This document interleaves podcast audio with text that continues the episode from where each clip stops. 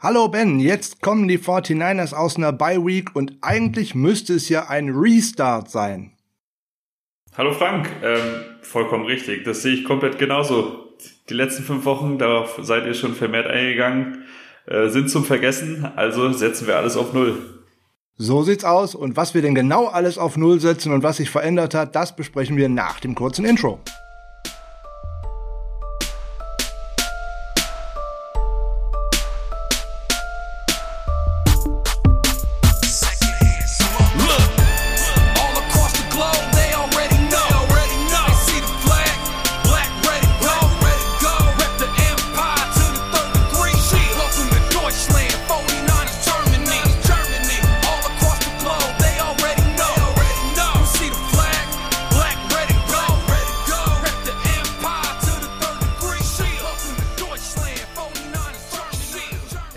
Freitag. Freitags ist Niners Huddle Upfront Zeit. Heute die Preview für den Restart gegen die Indianapolis Colts. Sunday Night Game, also sprich ganz schön spät. 2 Uhr Sonntag nachts soll man langsam wieder aufstehen, damit man die Augen wieder aufkriegt, wenn das Spiel denn tatsächlich angepfiffen bzw. der Kickoff durchgeführt wird.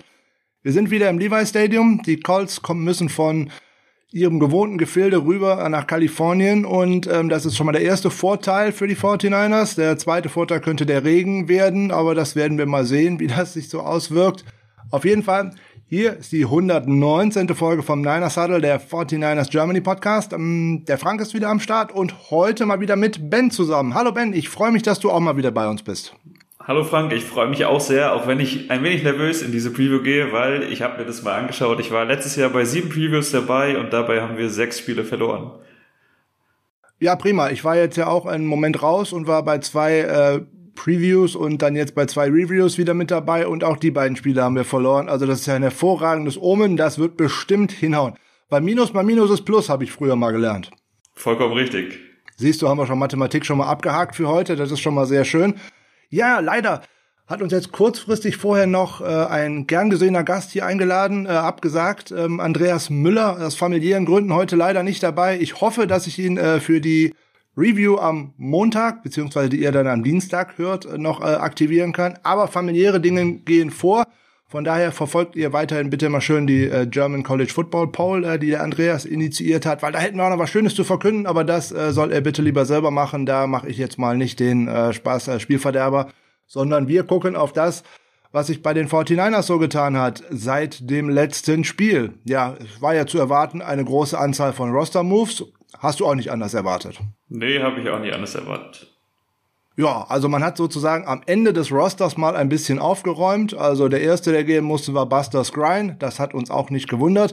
Habe ich auch mehrfach gelesen, warum hat man den überhaupt verpflichtet? Ja, ganz einfach, äh, weil man Beine brauchte. Man hatte nämlich keine Cornerbacks und insbesondere hatte man keinen Nickel-Cornerback. Und von daher, man braucht die zum einen im Training und wenn, äh, wenn sich Dante Johnson noch verletzt hätte, hätte man überhaupt keinen gehabt, den man da hätte stellen können. Von daher Deswegen war der auf dem Roster, aber deswegen ist er jetzt auch wieder weg, weil K1 Williams äh, war ja wieder im Training und Dante Johnson hat es ja überraschend gut gemacht, äh, wie ich fand. Also ich äh, kritisiere ihn ja sonst immer gerne, aber in den Spielen, wo er jetzt dabei war, fand ich ihn äh, wirklich gut. Also da war ich echt überrascht. Bin ich komplett bei dir. Also äh, tatsächlich vorher war es auch immer, da lief mir ein kalter Schauer über den Rücken, wenn ich gelesen habe, okay, Dante Johnson startet, aber war ganz ordentlich, gebe ich dir vollkommen recht. So, die nächsten, die vom Aktiv Roster verbannt wurden, waren dann Devonta Harris. Und da hat man ja eine richtig schöne Nummer gebracht. Ja, man hat ihn erst von äh, das Practice Window geöffnet und dergleichen. Man hat ihn von der Injured Reserve List dann aufs aktive Roster geholt. Dann hat man ihn entlassen und nachher für die Practice Squad wiedergebracht. Ja, schick. Ähm, äh, Jack Patrick, den man, den Running Back, den man vom äh, Practice Squad der Cincinnati Bengals geholt hatte, auch vom Active Roster runter und dann jetzt auch ein bisschen später, nämlich erst Anfang dieser Woche, auch für die Practice Squad zurückgebracht. Jo.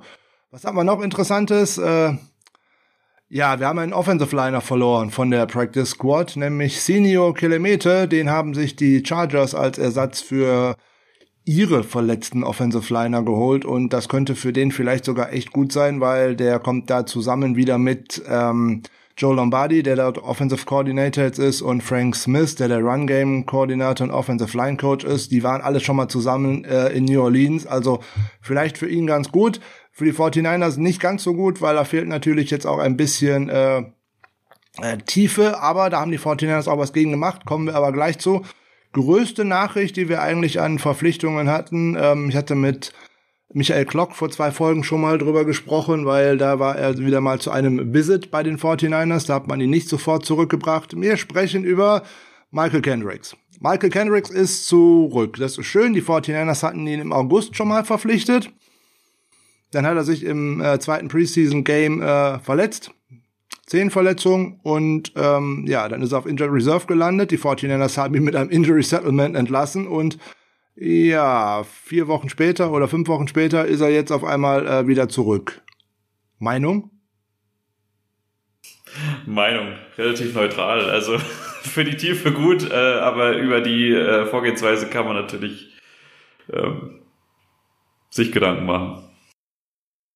Ja, also man kann es natürlich äh, nachvollziehen aus dem einfachen Grunde, Dre Greenlaw ist äh, weiterhin out, äh, hat auch diese Woche nicht trainiert, ist auch noch kein Practice Window oder irgendetwas geöffnet worden und auch äh, Kyle Shanahan hatte gesagt, das kann sich vielleicht noch eine Woche auf zwei hinziehen. Wenn Kyle Shanahan sowas in der Pressekonferenz sagt, kann ich aus einer Woche zum meisten Monat machen und ähm, ähm, ja, dann habe ich natürlich ein Problem. Ich habe nur Fred Warner und daneben Aziz Al-Shire, der auch so ein Auf und Ab spielt, ein gutes Spiel, ein schlechtes Spiel, ein gutes Spiel, ein schlechtes Spiel. Und was passiert, wenn jetzt einem von den beiden was passiert? Das ist nicht so gut. Dann haben wir nämlich auf einmal zwei umgeschulte Safeties, die ähm, Linebacker spielen, ne? Demetrius Flanagan Fouls und mein besonderer Freund Marcel Harris. Ja, ja, gut, im Zweifelsfall kann man ja die Ford auch noch benutzen. ja, Mike Frank kriegt große Augen. Mit dieser Reaktion habe ich gerechnet. Ja, Default in Coverage, das ist eine super Idee. ja, ähm, ja. Er ist zumindest groß, äh, keine Frage, aber hier und da auch schnell, aber doch eher auf kurzen Strecken und nicht auf längeren. Also ähm, ich sage da immer so gerne, danach ähm, macht man dem Gegner direkt einen Pfeil auf den Kopf, wo er hinwerfen müsste, beziehungsweise wo das beste Matchup ist. Also das sollte man doch tunlichst äh, unterlassen. Da würde ich noch eher Talanoa Hufanga dahin ziehen. Insbesondere wenn es darum ginge, dass man vielleicht mal um die Line of Scrimmage herum mal auch einen Ballverlust äh, erzwingen könnte und wollte. Also nicht, dass ich jetzt irgendjemand denkt, ich mag Michael Kendricks nicht. Ähm, ich möchte ihn nur in Coverage nicht sehen, weil äh, ja, ähm, da ist er nicht gut, um es mal freundlich zu formulieren. Also das äh, zwar jetzt bringt einiges in Erfahrung mit, knapp 90 Spiele in der NFL und das wird diesem ganzen Linebacker-Core sicherlich gut tun. Der wird auch in den Special Teams bestimmt eine gute Rolle spielen aber so in Coverage, ach je, ich weiß nicht. Und in den letzten Jahren hat das mit der Durability, also mit der Verfügbarkeit da auch schwer nachgelassen. Also ich bin äh, mal gespannt und ähm, ich hoffe, wir werden ihn nicht zu häufig sehen, weil das auch bedeuten würde, dass zumindest Fred Warner nichts passiert ist und äh, ist das so ein Ding, was gar nicht passieren dürfte, aus meiner Sicht. Ja, sehe ich komplett genauso. Also Fred Warner zu verlieren, das wäre so ein, so ein kleiner Genickbruch für die Defense. Auf jeden Fall. Äh, ähnlich wie den Quarterback auf der anderen Seite. Aber das ist auch noch später gleich wieder Thema. Wir sind noch bei den News und bei Roster Moves. Ähm, ein Practice Window ist geöffnet worden, ein anderes noch nicht. Also das von Jermichael Hasty ist netterweise geöffnet worden. Der soll auch sehr gut aussehen im Training, so wie ich gelesen habe. Da kann man eigentlich von ausgehen, dass wir am Samstag den Roster Move spätestens hören werden, dass er einen Platz auf dem Active Roster bekommt. Da ist nämlich auch Roster Spot extra frei. Wir haben über die Entlassung vorhin ja schon gesprochen. Und ähm, das Reinstallment von ihm wäre, glaube ich, ganz wichtig, aus einem ganz bestimmten Grund, oder? Ähm, also, wir, wir haben ja vorhin gerade schon über Jack Patrick gesprochen. Ich hätte ihn gerne gesehen, äh, muss ich sagen. Aber gerade weil Michael Hasty fit ist, ist er eben nicht dabei. Und ich freue mich auf Michael Hasty, weil er hat letztes Jahr wirklich überrascht. Ähm, gerade bei Third Downs brauchst du so einen Back. Genau, wir bräuchten tatsächlich mal einen Back, wo ich weiß, ob bei Glenn den könnte ich auf Third Down auch mal werfen, weil wir haben es bis jetzt in den letzten Spielen, seitdem Hasty raus ist, leider gesehen. Dann war eigentlich bei Third Down der Running Back Kyle Juszczyk und dann wusste man eigentlich immer sofort, was passiert und das ist immer so eine gefährliche Nummer. Bei äh, Jermichael Hasty besteht zumindest die Möglichkeit, dass man da auch versucht zu laufen, aber auch, dass man ihn mal auf eine Wheel Route oder auf eine kurze Dump-Off-Route oder irgendwas schickt, auf einen Slant oder wie auch immer. Oder dass er halt mal schön in der Flat frei steht, wo dann einfach Ball rüber und dann die 5, 6 Yards, die ich noch mal brauche. Oder vielleicht dann nur die 3, 4 Yards auch mit einem kurzen Run after Catch dann tatsächlich zu machen. Also das ist auf jeden Fall bestimmt eine gute Sache. Ähm, ich hoffe, dass er seine Knöchelverletzung auskuriert hat und dass das nicht zu schnell ist, weil sonst ja. zieht sich so ein High Ankle Sprain nämlich immer mal gerne durch die ganze Saison. Ja. Haben wir ja bei Running Backs Erfahrung mit. Ne? Schöne ja. Grüße an Raheem Mostert oder auch Matt Breeder oder Tevin Coleman. Also da kennen wir uns ja gut mit aus. Vollkommen richtig. Ich habe auch gerade an Breeder und Raheem Mostert gedacht. Und nochmal zu Juicy zurückzukommen. Ich meine, das, unser Glück war ja die letzten Wochen, dass er einfach von den gegnerischen Offenses größtenteils ignoriert wurde, weswegen er auch bei über 100 Receiving Yards steht. Ja, aber das wird jetzt äh, wahrscheinlich auch immer weniger äh, werden, weil umso mehr Tape ist, umso größer die Sample Size ist, wie man einen Spieler einsetzt, umso eher geht auch mal etwas schief, weil man ein anderes Play schon mal gesehen hat. Ne? Ja. Haben wir ja auch gesehen beim letzten genau. Spiel. Also von daher, Hasty natürlich eigentlich auch eine gute Option, weil äh, wenn er jetzt auf dem Feld war, hat er 12 von 14 Targets gefangen. Ja, das war jeweils nicht so viel, waren insgesamt nur 69 Yards, aber immerhin, der fängt die kurzen Bälle. Das habe ich bei Raheem Mostert gerade in der letzten Saison äh, anders gesehen, weil wenn der den kurzen Dump auf Pass für 5 Yards nicht mal festhalten kann, hilft er mir auch nicht, wenn der da steht. Eben, also ich muss sagen, 12 von 14 ist für einen Running Back vollkommen in Ordnung und gerade auch 69 Yards, gerade beim Third Down, 5 Yards per Play, vollkommen in Ordnung. Ja, sind sogar fast sechs, sind 5,8 Yards pro ja. Reception. Also von daher, das ist eigentlich immer ganz gut. Aber das ist ja auch ohnehin ein grundsätzliches 49ers-Problem in den letzten zwei, drei Spielen gewesen. Es waren einfach zu viele Yards, die man beim Third Down noch machen musste. Es war ja oft Dritter und Acht, Dritter und Neun, Dritter und Zwölf. Genau das darf nicht sein. Ich brauche einen Dritten und Drei, einen Dritten und Zwei und solche Sachen. Oder nach Möglichkeit gar keinen Dritten. Das ist natürlich auch eine schöne, äh, eine schöne ja. Variante. Da hat mir aber auch ehrlich gesagt oftmals die Kreativität gefehlt. Gerade auch beim Third Down und auch beim Fourth Down. Also Gut, Juicy ist auf dem Feld. Äh, er rennt in die Mitte und macht einen Screen. Äh, macht einen Quarterback Sneak. Danke. Ja ähm, gut, das hatte, äh, haben wir natürlich alle äh, kritisiert und wir haben uns alle gewundert, warum wiederhole ich ein Play, was ich zuvor gegen Green Bay schon gebracht habe. Und ähm, ja, wenn man sich das genauer in der Wiederholung nochmal anschaut und gerade nochmal im All 22 sich auch anschaut, dann weiß man eigentlich, dass da ein völlig anderes Play gelaufen werden sollte, weil wenn dann der eigentliche Quarterback, der da steht, schon zwei Schritte nach links macht, sobald der Ball in Bewegung kommt, wenn der Left Tackle, der der beste Runblocker ist, zwei Schritte nach links raus macht. Und wenn auch tatsächlich noch der Tight End nach links rausgeht, bin ich mir dazu 999 Prozent sicher, da sollte ein Pitch auf Trey Lance erfolgen und kein Quarterback Sneak. Jusek hat gedacht, oh, das ist schnell, da ist noch Platz da kann ich jetzt ganz schnell rein in die Lücke, aber das hat einfach zu lange gedauert. Dann standen die Linebacker schon in der Lücke und damit war das Force Down Play einfach auf Deutsch gesagt im Arsch. Kann man natürlich immer schön den Headcoach für blamen, das ist keine Frage. Ähm, nur wir wissen halt alle nicht, was ist denn da tatsächlich für ein Play äh, gecallt worden und was sollte dort eigentlich stattfinden. Wenn man sich so anschaut, was den Rest der Line so macht und was andere Spieler so machen, zeigt das ganz äh, eindeutig darauf hin, dass äh, Kyle Juszczyk da tatsächlich ein Play gewählt hat, was da nicht hätte gemacht werden sollen. Aber gut, ähm, das wird äh, netterweise Kyle Shanahan auch in der Offen Öffentlichkeit so nicht sagen. Er hat ja nur gesagt zum letzten Spiel, dass an der einen oder anderen Stelle nicht unbedingt das so ausgeführt worden ist, wie er sich das vorgestellt hat. Aber er hat nicht genau das eine oder andere Play besprochen. Ist auch besser so, das sollen die bitte intern machen und äh, das werden die sicherlich auch getan haben ja, mit äh, Jermichael Hasty auf die Injured Reserve List gelandet ähm, oder gegangen ist auch noch Kevin Gibbons. Und beide hatten ein äh, High Ankle Sprain und äh, der Defensive Liner ist noch nicht zurück im Training. Da ist noch kein Practice Window geöffnet. Also bei dem scheint es schlimmer gewesen zu sein. Schauen wir mal, wann er denn zurückkehren könnte. Ja, das wären jetzt so die Roster-Moves gewesen. Ähm, für das Aktiv-Roster und äh, ja, dann haben wir natürlich noch wieder ein bisschen was rum auf der Practice Squad, weil da hat sich ja seit Saisonbeginn sowieso dramatisch viel getan. Das ist ja kaum mehr zu betrachten, äh, zu betrachten. Also eigentlich geht's hier nur alles rund um äh, Harris, hatten wir ja vorhin schon gesagt, und Patrick, die jetzt beide da gelandet sind. Als äh, Ersatz für Kilometer haben die 49ers dann einen Center verpflichtet. Äh, John Halapio hat mal 23 Spiele für die New York Giants gestartet.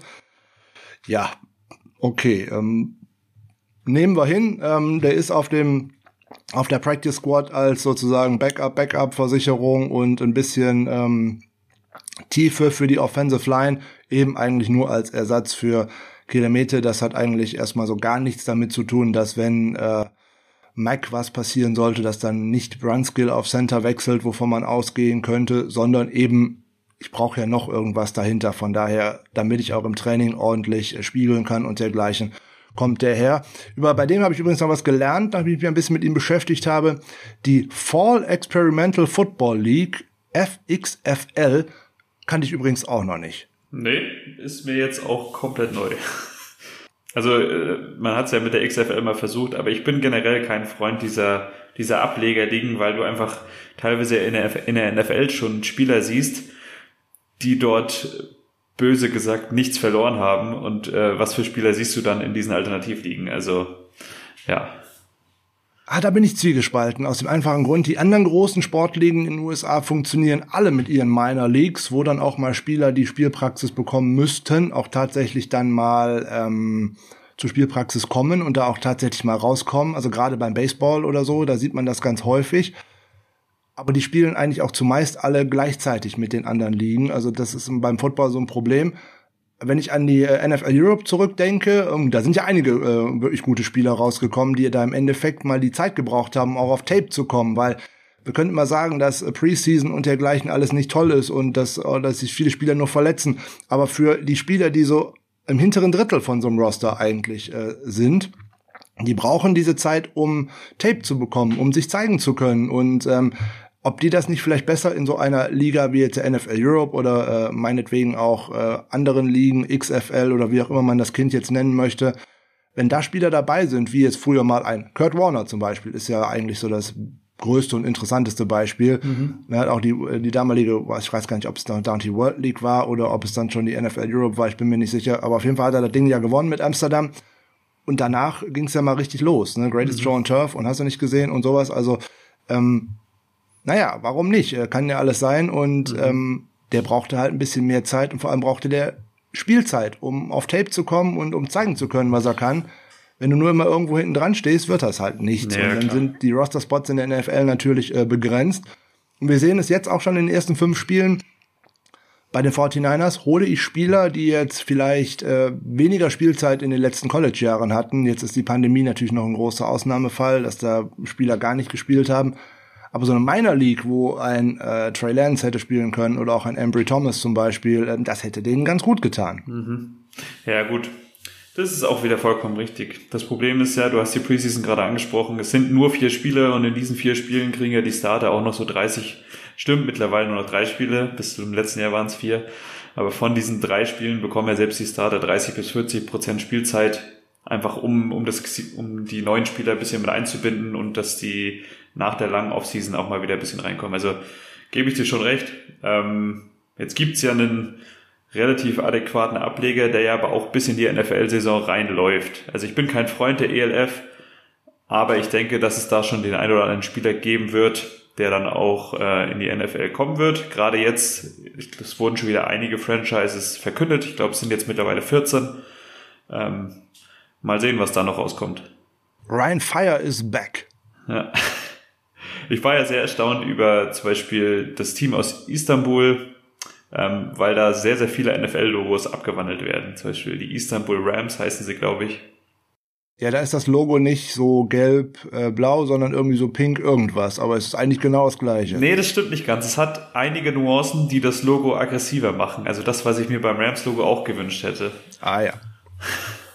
Okay, also über Kreativität äh, bei äh, Logo-Design und so sollte man bei der ELF besser nicht streiten. Das könnten die deutlich besser machen. Aber immerhin eine Liga, die schon mal gerade an den Start gegangen ist und eine Saison durchgespielt hat. Das haben so die letzten äh, Versuche in den USA nicht geschafft, eine Saison Stimmt, durchzuspielen. Ja. Die sind nämlich meistens eher auf der Strecke geblieben. Ja. Aber wir kommen hier völlig vom Weg ab. Nochmal zurück zur Practice Squad der 49ers. Muss natürlich auch wieder wer gehen, ist ja ganz klar. Jared Maiden ist weg. Finde ich eigentlich sehr schade, weil der hat mir auch in der Preseason eigentlich wieder gefallen und äh, ist, glaube ich, der erste Kandidat, der darauf zurückkommt. Mal kleiner Überblick, wer denn da jetzt so überhaupt gerade aktuell jetzt dabei ist, weil es sich seit Saisonbeginn wirklich ähm, verändert hat. Das wäre Linebacker Tyrell Adams, Defensive Liner Alex Barrett. Oh, da bin ich übrigens sehr froh, dass der nicht jede Woche wieder in den Roster-Moves steht. Ne? Wieder nach oben, nach unten, zurück und entlassen und wieder. Ne? Das war ja letzte Saison der Gag, das scheint jetzt Devonta Harris zu werden ähm, Darian Daniels. Und dann bin ich ja tatsächlich selber darüber gestolpert, dass dann auf einmal Nathan Gary da wieder auftaucht, weil irgendwie der Move ist so ein bisschen an mir vorbeigegangen, ähm, dass der für die Practice Squad zurückgekommen ist. Oje, oje, äh, äh, Albtraum-Szenario, äh, Starting Linebacker Nathan Gary und Michael Kendricks, um mhm. Gottes Willen. Ähm, unser netter International Pathway Program Spieler Alfonso Gutierrez ist dabei. Eben Davante Harris, äh, John Halapio, wir haben darüber gesprochen. Josh Hokit, äh, Tanner Hudson, äh, der Tight End, der ja auch seinen ersten Snap äh, gespielt hat letzte, beim letzten Spiel. Äh, Jordan Matthews mal wieder. Äh, Colton McKivitz, Kai Nakua, Jack Patrick, äh, Nate Sudfeld, der wohl ja auch am Wochenende wieder aktiv sein wird. Connor Washington und Eddie Yarbrough. Zu Nate Sudfeld müssen wir dann schon sagen, er wird dann zum zweiten Mal aktiv sein. Machen die 49ers also sein drittes Mal. Gibt es danach nur noch zwei Möglichkeiten. Entlassen oder aufs Aktivroster holen. Das ist so dann die Begrenzung. Man kann die nicht äh, beliebig oft nach oben und unten und hin und her und zurück, sondern da muss man hin und da noch was anderes machen. Aber das wäre es jetzt mal davon gewesen. Und über eine Sache möchte ich noch kurz sprechen, nachdem Ben mir noch was erzählt. Ja, jetzt habe ich gerade ganz kurz an mir selber gezweifelt. Der Kollege heißt Alfredo Gutierrez. Was habe ich gesagt? Alfonso. Äh, Entschuldigung, Herr Gutierrez, dann natürlich. Äh, was habe ich denn hier geschrieben? Steht auch Alfredo hier. Naja, okay. Ja gut, ich habe mal, solange nicht Fernando Alonso ist, nein, äh, ist egal. Es führt einen völlig falschen Weg hier gerade. Die NFL verleiht ja hier und da Awards, wo man sich fragen kann, was soll das eigentlich?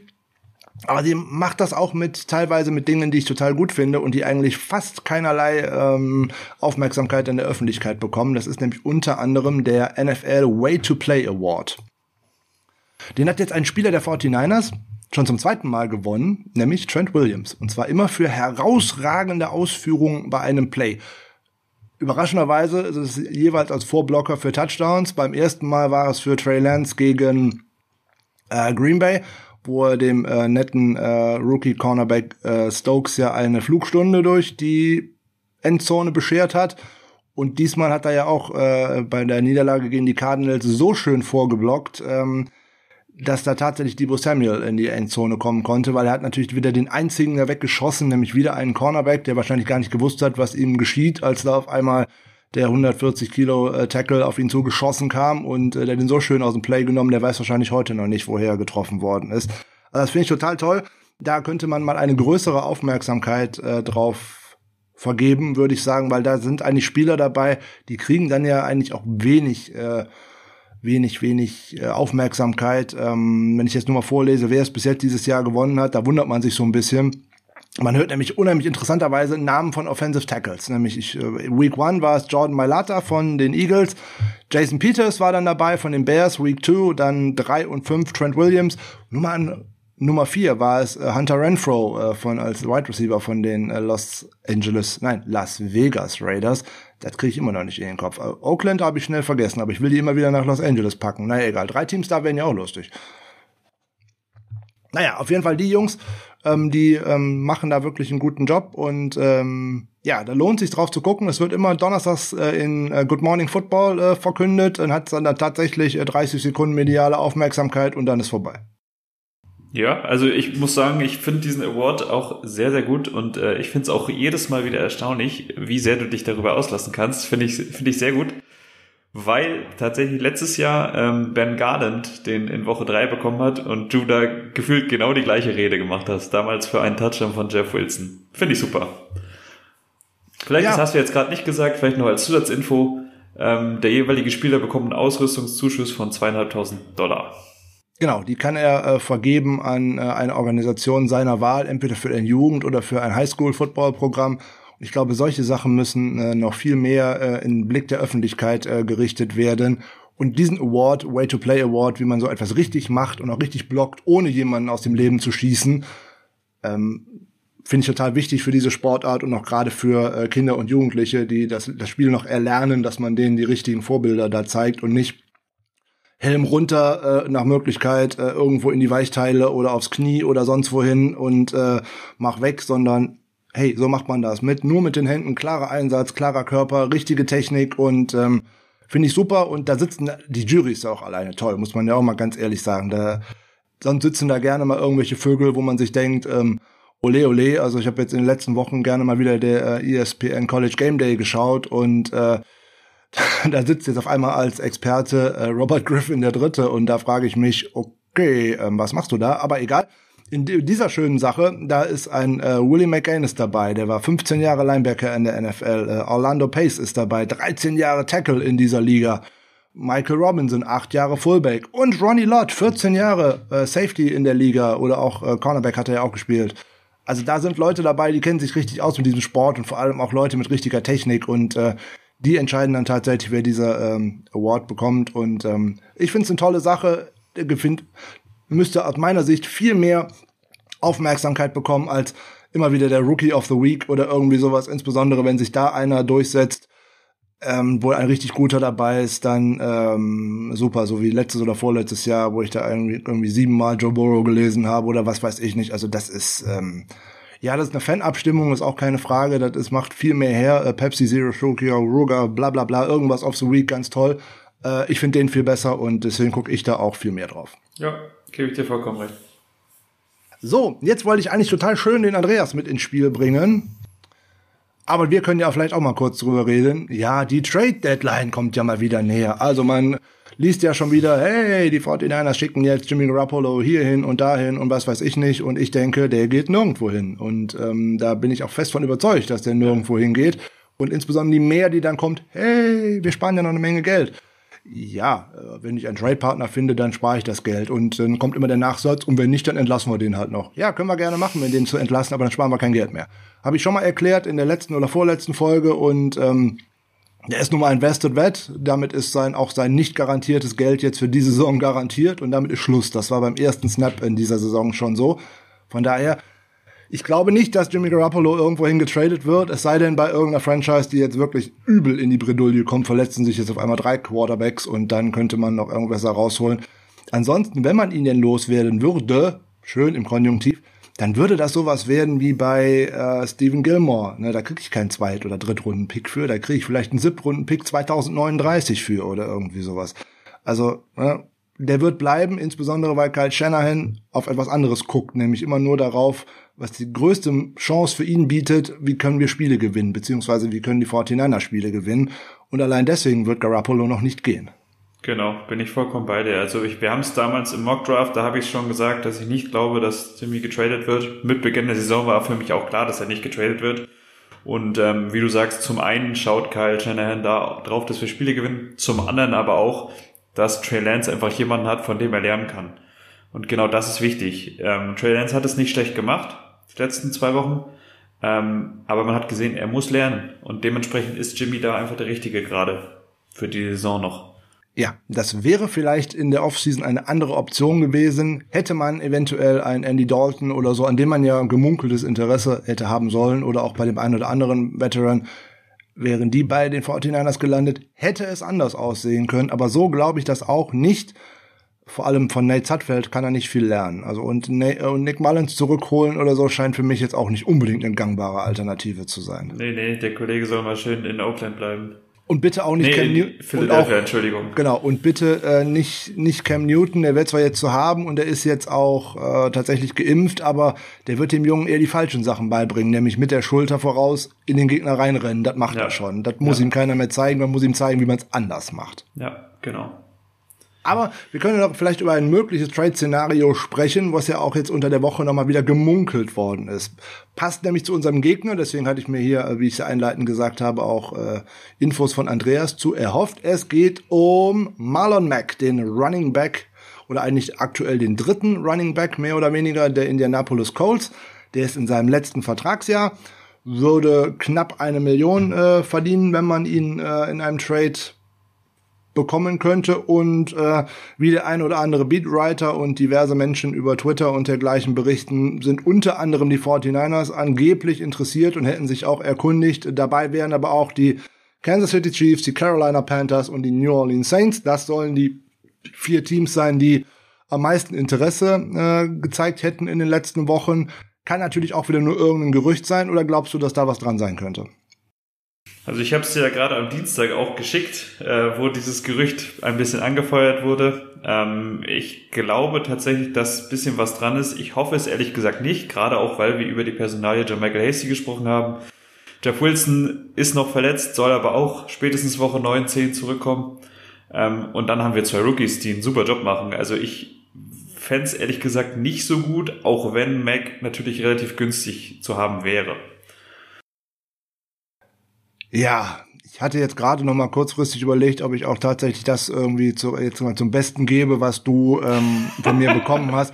Ich kann aber jetzt äh, Giovanni Trapattoni nicht so schön nachmachen und äh, was erlauben Struns? Also, ähm, Freunde, ja, natürlich. Er würde Erfahrung in dieses Backfield mit hineinbringen, weil das besteht jetzt tatsächlich aus äh, Trey Sermon, Elijah Mitchell und Jermichael Hasty. Die haben zusammen äh, eine Handvoll gestartete, Spiel, äh, gestartete Spiele in der NFL und äh, klar, da fehlt natürlich etwas. Da fehlt der Veteran. Da ist halt kein Tevin Coleman mehr, da ist halt auch kein ähm, Raheem Mostert mehr. Ja, aber ist das der Grund dafür, dass ich eventuell noch einen Draft-Pick oder einen Spieler abgebe, um Marlon Mack zu bekommen?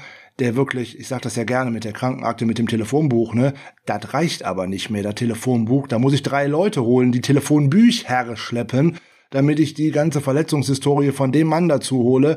Und wir sprechen immer davon, wir brauchen Spieler, die auf dem Feld stehen. Und äh, sobald wieder irgendein Trade-Name oder irgendein Name durch die Gazetten geistert, heißt es, hey, für den müssen wir jetzt, ja, den müssen wir doch holen. Und dann denke ich immer, ihr wollt Verletzte mit Verletzten ersetzen. Und dann frage ich mich, Nee. Und dann macht man das Ganze und dann wird nachher, oh, der spielt ja wieder nicht und jetzt fällt er wieder aus, wie bei den Colts und wie auch immer und keine Ahnung. Ja, bestes Beispiel Richard Sherman. Alle wollten, dass man ihn jetzt wieder zurückholt. Prima, hat ein Spiel gemacht, zweites Spiel Hamstring, ist jetzt für fünf bis sechs Wochen raus bei den Buccaneers. Super. Ja, vor allem hat er in dem ersten Spiel auch gefühlt da weitergemacht, wo er bei uns aufgehört hat. Also ich war wirklich ein Freund von ihm ähm, und hätte ihn auch gern nochmal bei uns gesehen, muss ich sagen. Aber er hat mich auch hinten raus nicht mehr ganz so überzeugt wie zu Beginn. Und äh, genauso ging es halt in dem ersten Spiel bei den Bucks weiter. Dementsprechend bin ich ganz froh, dass wir ihn nicht nochmal geholt haben. Also, wenn die Colts den unbedingt für einen Sechst- oder einen Siebrunden-Pick 2023 loswerden wollen, dann würde ich jetzt nicht unbedingt Nein sagen. So grundsätzlich wäre ich kein Fan, ähm, aber da würde ich jetzt Folgendes zu sagen. Trades zu den 49ers werden davon abhängen, ob wir die nächsten zwei Spiele gewinnen gewinnen wir die nächsten beiden Spiele, dann könnte noch was passieren. Eventuell auf Running Back oder auch auf Cornerback. Verlieren wir die nächsten beiden Spiele, werden wir eher ein Trade-Kandidat für weg, weil dann ist die Saison und auch die Richtung Playoffs wahrscheinlich weg. Vollkommen richtig. So, das jetzt mal genug in Richtung Trades. Wir gehen in NFL Woche 7. Ich habe zwei interessante Statistiken herausgesucht und mache jetzt mit dir mal ein kleines unvorbereitetes Quiz. Ich hoffe, dass eins der beiden Quizzes keins der ist, das ich für dich habe. oder vielleicht auch doch, weil dann wüsste ich die Antwort. Bei mir geht's eigentlich mehr oder weniger zweimal um die Tampa Bay Buccaneers. Äh, okay, Einmal hat's mit den 49ers zu tun und das andere wäre die schöne Überleitung gewesen. Aber ich mache erstmal das erste. Bitte. Die Tampa Bay Buccaneers. Man spricht ja immer über ihre Offense und was weiß ich nicht und dass Tom Brady noch bis 119 spielt und was er bis dahin alles für Rekorde und dergleichen äh, erreichen könnte dass die Tampa Bay Buccaneers aber tatsächlich in ihren letzten 22 Regular Season Games nur einen einzigen 100 Yard Rusher zugelassen haben. Das war übrigens Dalvin Cook mit 102 Yards. Habe ich vorher nicht so auf dem Schirm gehabt.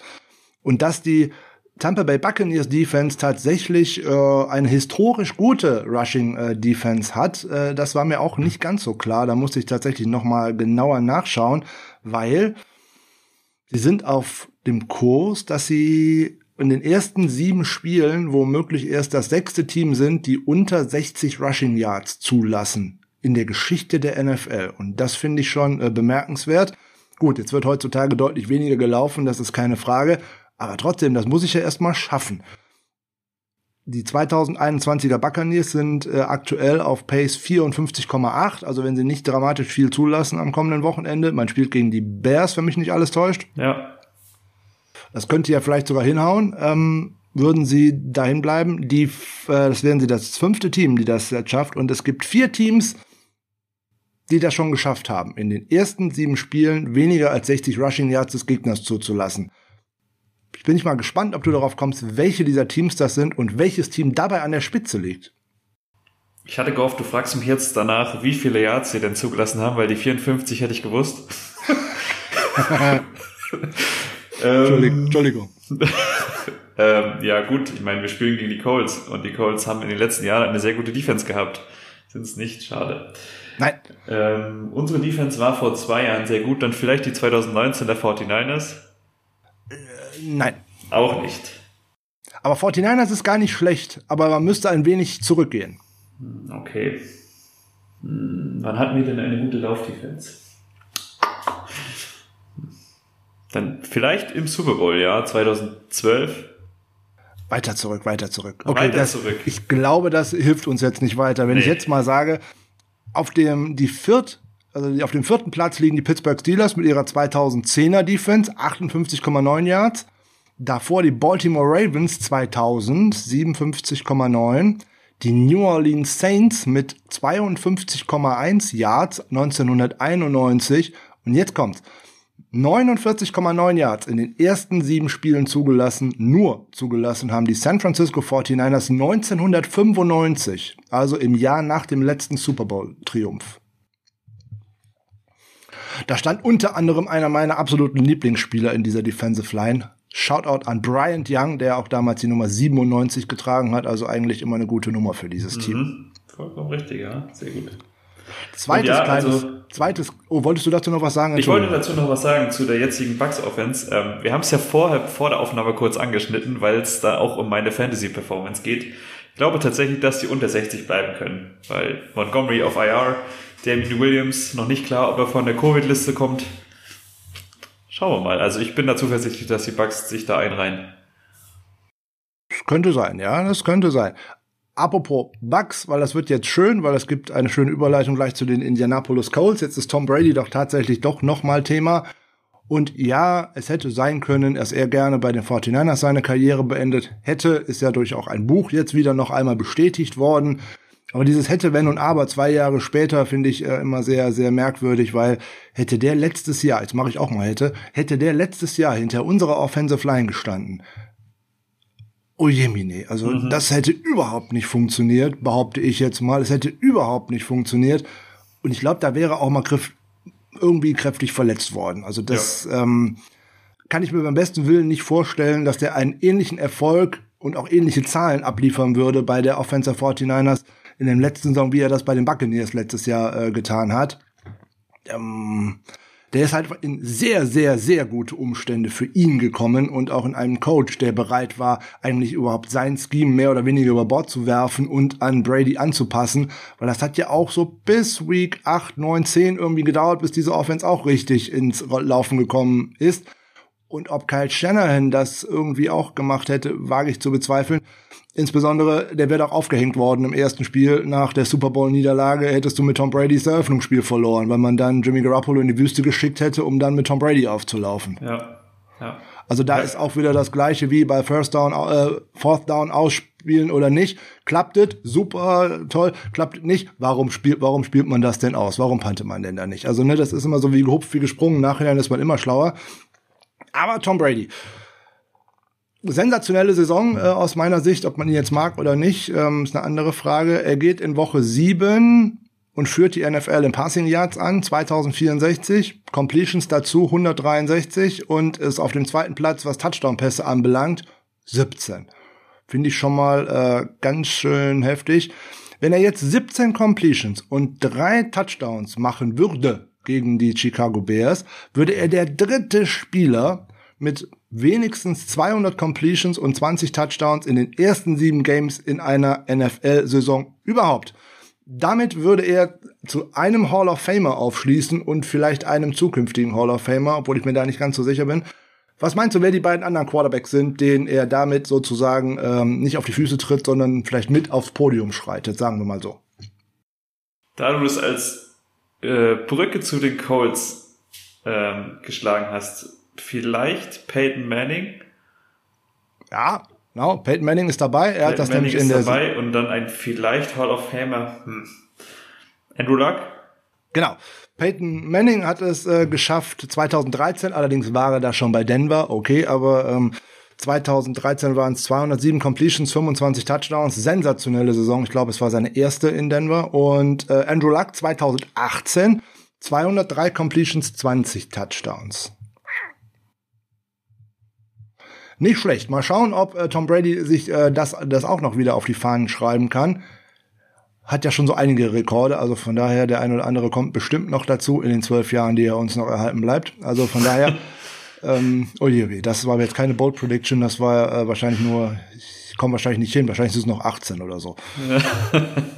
Schauen wir mal. Äh, schauen wir mal, genau. So, jetzt aber, das wäre jetzt so sozusagen die Überleitung des Todes in Richtung der Preview auf das Spiel Sunday Night. Ja, wir fangen natürlich an, womit? Injury Report. Keine Frage. Ähm, er ist gar nicht so lang. Gut, man kommt aus einer Bye Week. Das wäre jetzt auch schlimm, wenn er noch viel länger wäre. Aber trotzdem stehen da auch schon wieder äh, Dinge drauf, die mir so überhaupt nicht gefallen. Und ich denke, das ist bei dir genauso. Das ist bei mir komplett genauso. Das ist ein Name, das ist wahrscheinlich der Name, der bei dir auch ganz oben steht. Trent Williams. Ja, äh, das Trent Williams hat jetzt ähm, zweimal nicht trainiert, auch Montag nicht. Der steht zwar nicht mit dem offiziellen Injury Report drin, aber da haben die 49ers äh, trainiert. Er ist jetzt Day-to-Day -Day gelistet seit gestern mit einer Knöchelverletzung. Knöchelverletzung und Tackle nicht gut. Mhm. Äh, Run-Blocking sehr wichtig. Oh Gott, oh Gott, äh, den brauchen wir auf jeden Fall. Sollte er nicht spielen können, Uff, tata, ähm, da wäre die wahrscheinlichste Alternative Jalen Moore, der äh, Rookie aus diesem Jahr. Der sah in der Preseason gar nicht schlecht aus, aber es war halt die Preseason. Und ähm, auf Left Tackle dann ein Rookie mit einem Quarterback, der gerade wieder zurückkehrt. Nicht gut. Andere Alternative, die ich nicht für wahrscheinlich, aber für möglich halte, ist äh, Daniel Brunskill hat 2019 als Swing Tackle deutlich besser gespielt als äh, Guard ob er vielleicht auf Tackle rübergeht und ob Aaron Banks zu seinem ersten Start kommt. Jetzt ist es um Banks allerdings so leise um den Second Round Pick von diesem Jahr, dass ich es mir fast nicht vorstellen kann. Klar, die Verletzung hat ihn äh, ein wenig rausgenommen, aber es ist so ruhig um ihn. Ist jetzt die Woche zwar noch sowohl von Kai Shanahan als auch von John Lynch in der letzten Woche in einem Interview nochmal gelobt worden für seinen Arbeitsethos und dergleichen und dass er für die Zukunft ein sehr wichtiger Spieler für die 49ers wird. Aber dass ein Zweitrunden-Pick jetzt dann an Woche sieben immer noch nicht um einen Starting-Job konkurriert, verwirrt mich doch. Ja, bin ich komplett bei dir. Das Schlimme ist eigentlich an der Situation, oder das Schlimme, dass der äh, Colts Pass Rush bisher noch nicht das Gelbe vom Ei ist. Wir aber da auf einen alten Bekannten treffen, der dann gerade diese Personalie des Tackles ähm, auf unserer Seite etwas ausnutzen könnte. Ich glaube, du weißt genau, wen ich meine. Ich denke, wir reden von DeForest Buckner, aber ich glaube, der würde sich äh, nicht darüber freuen, wenn äh, Brunskill auf Tackle rausgeht, sondern der würde sich, glaube ich, freuen, wenn Brunskill auf Guard bleibt, weil das genau. wäre, glaube ich, eher sein Gegenspieler bei einem neuen Gegenspieler weiß man immer nicht so genau, was macht der denn. Also das mag keiner so wirklich gerne. Also ich glaube, er würde lieber auf äh, Brunskill als auf Banks treffen. Ja, ja, klar. Gehe ich mal schwer von aus. Ja, was haben wir sonst noch Schlimmes im Injury Report? Äh, Javon Kinlaw hat äh, nicht trainiert, beide äh, Trainingseinheiten nicht. Ähm, das ist jetzt nicht so außergewöhnlich. Das hatten wir schon in den letzten Wochen mehrfach. Ähm, der ist zwar am Knie operiert worden, Clean-up, wie man es so schön genannt hat, nach der Saison, äh, nach der letzten Saison. Scheint aber nicht ganz so gut funktioniert zu haben, weil er da immer noch Probleme mit hat. Also da müssten wir mal schauen. Was dann dazu jetzt auch nicht gut passt, ist, ähm, ich sag's immer wieder gerne, wenn ein Spieler verletzt war und er kommt zurück, die nächste Verletzung kommt irgendwie relativ schnell hinterher und äh, reden wir leider wieder über einen meiner Lieblingsspieler, nämlich Morris Hurst. Und äh, ja, der hat jetzt gestern auch nur noch limitiert trainiert, weil er sich am Mittwoch im Training auch eine Wadenverletzung zugezogen hat. Letzte Saison haben wir immer über High Ankle Sprain gesprochen, jetzt sprechen wir immer über Wadenverletzungen. Also irgendwas läuft da echt schief. Ja, vollkommen richtig. Aber apropos Wadenverletzungen, da haben wir einen, der zurückkehrt. Zwei. Zwei. Stimmt, vollkommen richtig. Ich habe jetzt äh, Jimmy mal ausgelassen, weil der noch auf Limited steht. Aber ja, gebe ich dir recht. Ja, K1 Williams ist, äh, K1 Williams ist der andere und äh, der wäre natürlich ein, eine starke Rückkehr, gerade auch für diese Secondary ähm, und äh, gerade für die Möglichkeiten, die man mit ihm hat, weil er einfach auch ein sehr guter Pass-Rusher ist, weil er ein sehr guter Run-Verteidiger ist und weil er da auch mal ein Force Fumble oder dergleichen ähm, generieren könnte oder auch mal eine Interception fängt. Alles so Dinge, die unsere Secondary bisher nicht bietet und da müssten wir im weiteren Verlauf äh, der Folge ohnehin gleich mal drüber sprechen. Ja, machen wir das kurze Roundup dabei. Interessanterweise Marcel Harris ist letzte Woche am Daumen operiert worden, hat er sich äh, gebrochen im, bei der Niederlage bei den Cardinals, aber der ist schon zweimal wieder limited dabei. Also da gehe ich davon aus, der ist dabei. Ist ja auch nicht schlimm, ist ja eben blinder Hitter, also von daher, der macht das auch mit einem kaputten Daumen. Also alles prima. Ähm, so, und dann können wir das für unsere Seite des Balles schon mal sozusagen ähm, abschließen. Jimmy Garoppolo wird starten, gehe ich mal schwer von aus, weil jetzt ja. zweimal Limited beim Training. Trey Lance war nicht gesehen mit seiner Kniesehnenreizung. Ähm, scheint un ziemlich unwahrscheinlich, dass er selbst als Backup dabei ist. Also werden wir Jimmy Garoppolo wieder sehen. von dem die Beatwriter, Beatwriter schreiben, dass er sehr gut aussah, auch im Belastungstraining mit der Wade. Aber das glaube ich immer erst, wenn ich das im Spiel sehe und ja. ob es ich habe immer so das Miami-Debakel von letztem Jahr im Hinterkopf. Ja. Problem an der Sache ist, ähm, wenn ich einen Trey Lance jetzt nicht habe, den ich starten kann, muss ich Nate Sudfeld starten. Mhm. Das will niemand sehen. Äh, ja, finde ich auch suboptimal, um es mal vorsichtig zu formulieren. So, der Injury Report der Indianapolis Colts. Äh, die 49ers-Fans sagen immer, oh Gott, oh Gott, uns treffen immer nur die ganzen Verletzten. Oh, ho, ho, Freunde, schaut mal bei den Indianapolis Colts vorbei. Ja. Also diese Saison hat die auf jeden Fall am heftigsten von allen NFL-Franchises bis jetzt getroffen.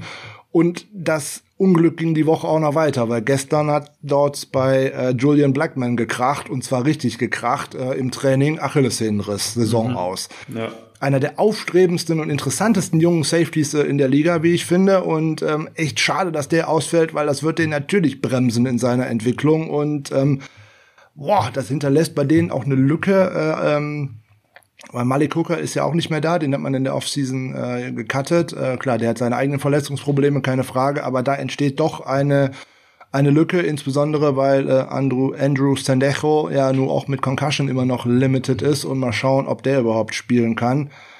Ja, puh, also das genau ist, das, äh, das tut genau. mir echt leid für, für die Colts. Ähm, ja. Und für den Spieler natürlich auch. Und äh, sind natürlich auch einige wieder dabei. Jetzt hat äh, T.Y. Hilton äh, vielleicht ein tolles Comeback gefeiert letzte Woche, ein gutes Spiel gemacht gegen die Houston Texans. Hat aber jetzt auch schon zweimal nicht trainiert, gar nicht trainiert, gar nicht dabei gewesen mit einer Quadrizepsverletzung, äh, also Oberschenkelverletzung. Und äh, ich meine, sowas hätte er auch vorher gehabt. Also mhm.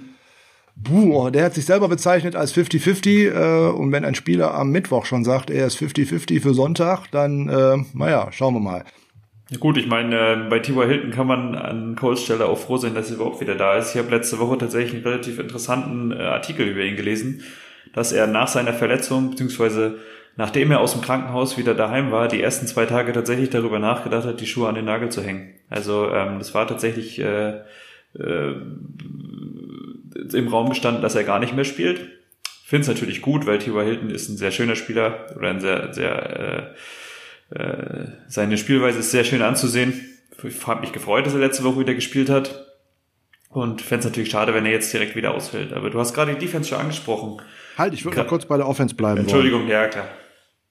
Theo Hilton ist da ja nicht der einzige Spieler, der da jetzt auch schon äh, wieder äh, vielleicht ausfällt, sondern Paris Campbell, der vielversprechende, junge, schnelle, athletische Wide Receiver, der mit so großen Vorschlusslorbeeren in die Liga gekommen ist da ist wahrscheinlich jetzt schon wieder Saisonende und IR angesagt. Also, also das ist so fast wie unser Jalen Hurt, obwohl den haben wir wen schon mal spielen sehen, Paris Campbell. Ähm, auch das tut mir echt leid. Da leidet natürlich auch das Wide Receiver Core, das ist ja keine Frage. Huh, also da sind die schon echt äh, hart getroffen. Auf IR ist er ja schon.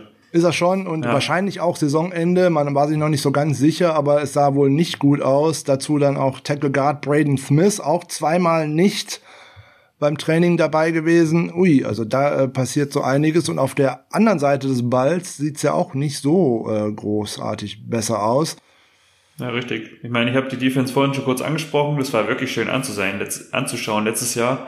Jetzt hast du einfach auf gefühlt jeder Defense-Position äh, dass die Spieler nicht trainieren oder nur leicht trainieren. Die Safeties hast du angesprochen, dann auf Cornerback das gleiche, Rocky Asin nicht trainiert, Xavier Rhodes nur leicht trainiert. Ähm, und gut, die D-Line, ich habe den Pass Rush schon angesprochen, da schaut es halt nicht wirklich besser aus, gerade auch bei den Rookies.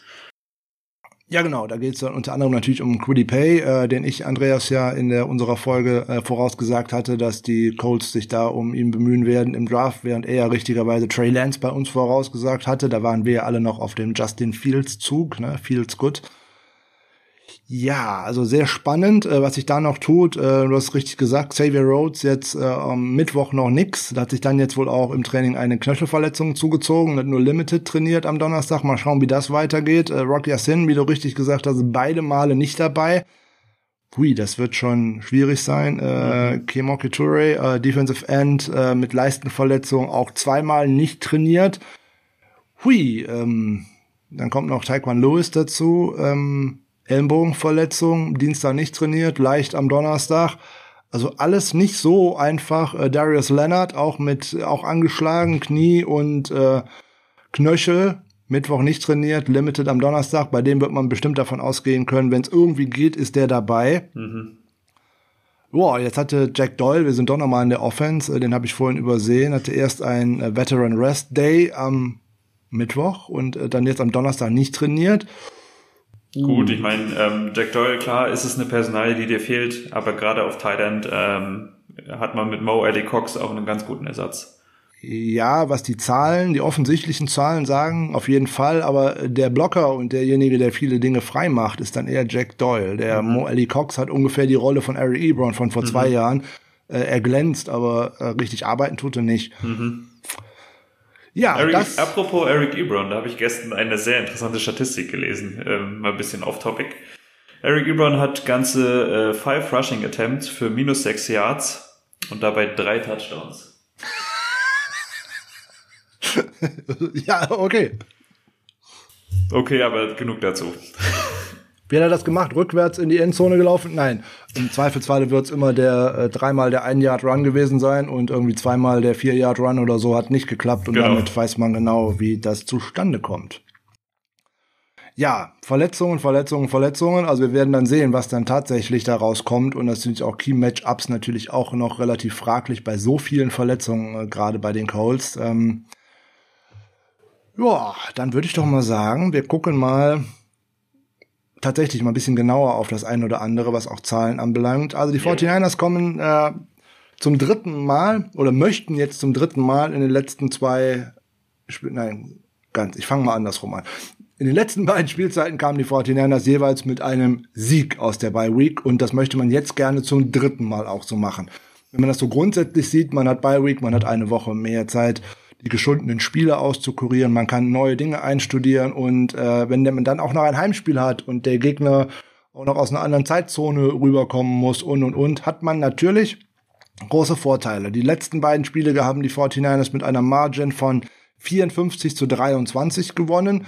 Gefällt mir äh, grundsätzlich schon mal gut und ähm, ja, wir müssten halt mal schauen, wie machen wir das denn? Weil so grundsätzlich ist Indianapolis jetzt nicht unbedingt ein Lieblingsgegner von den 49ers.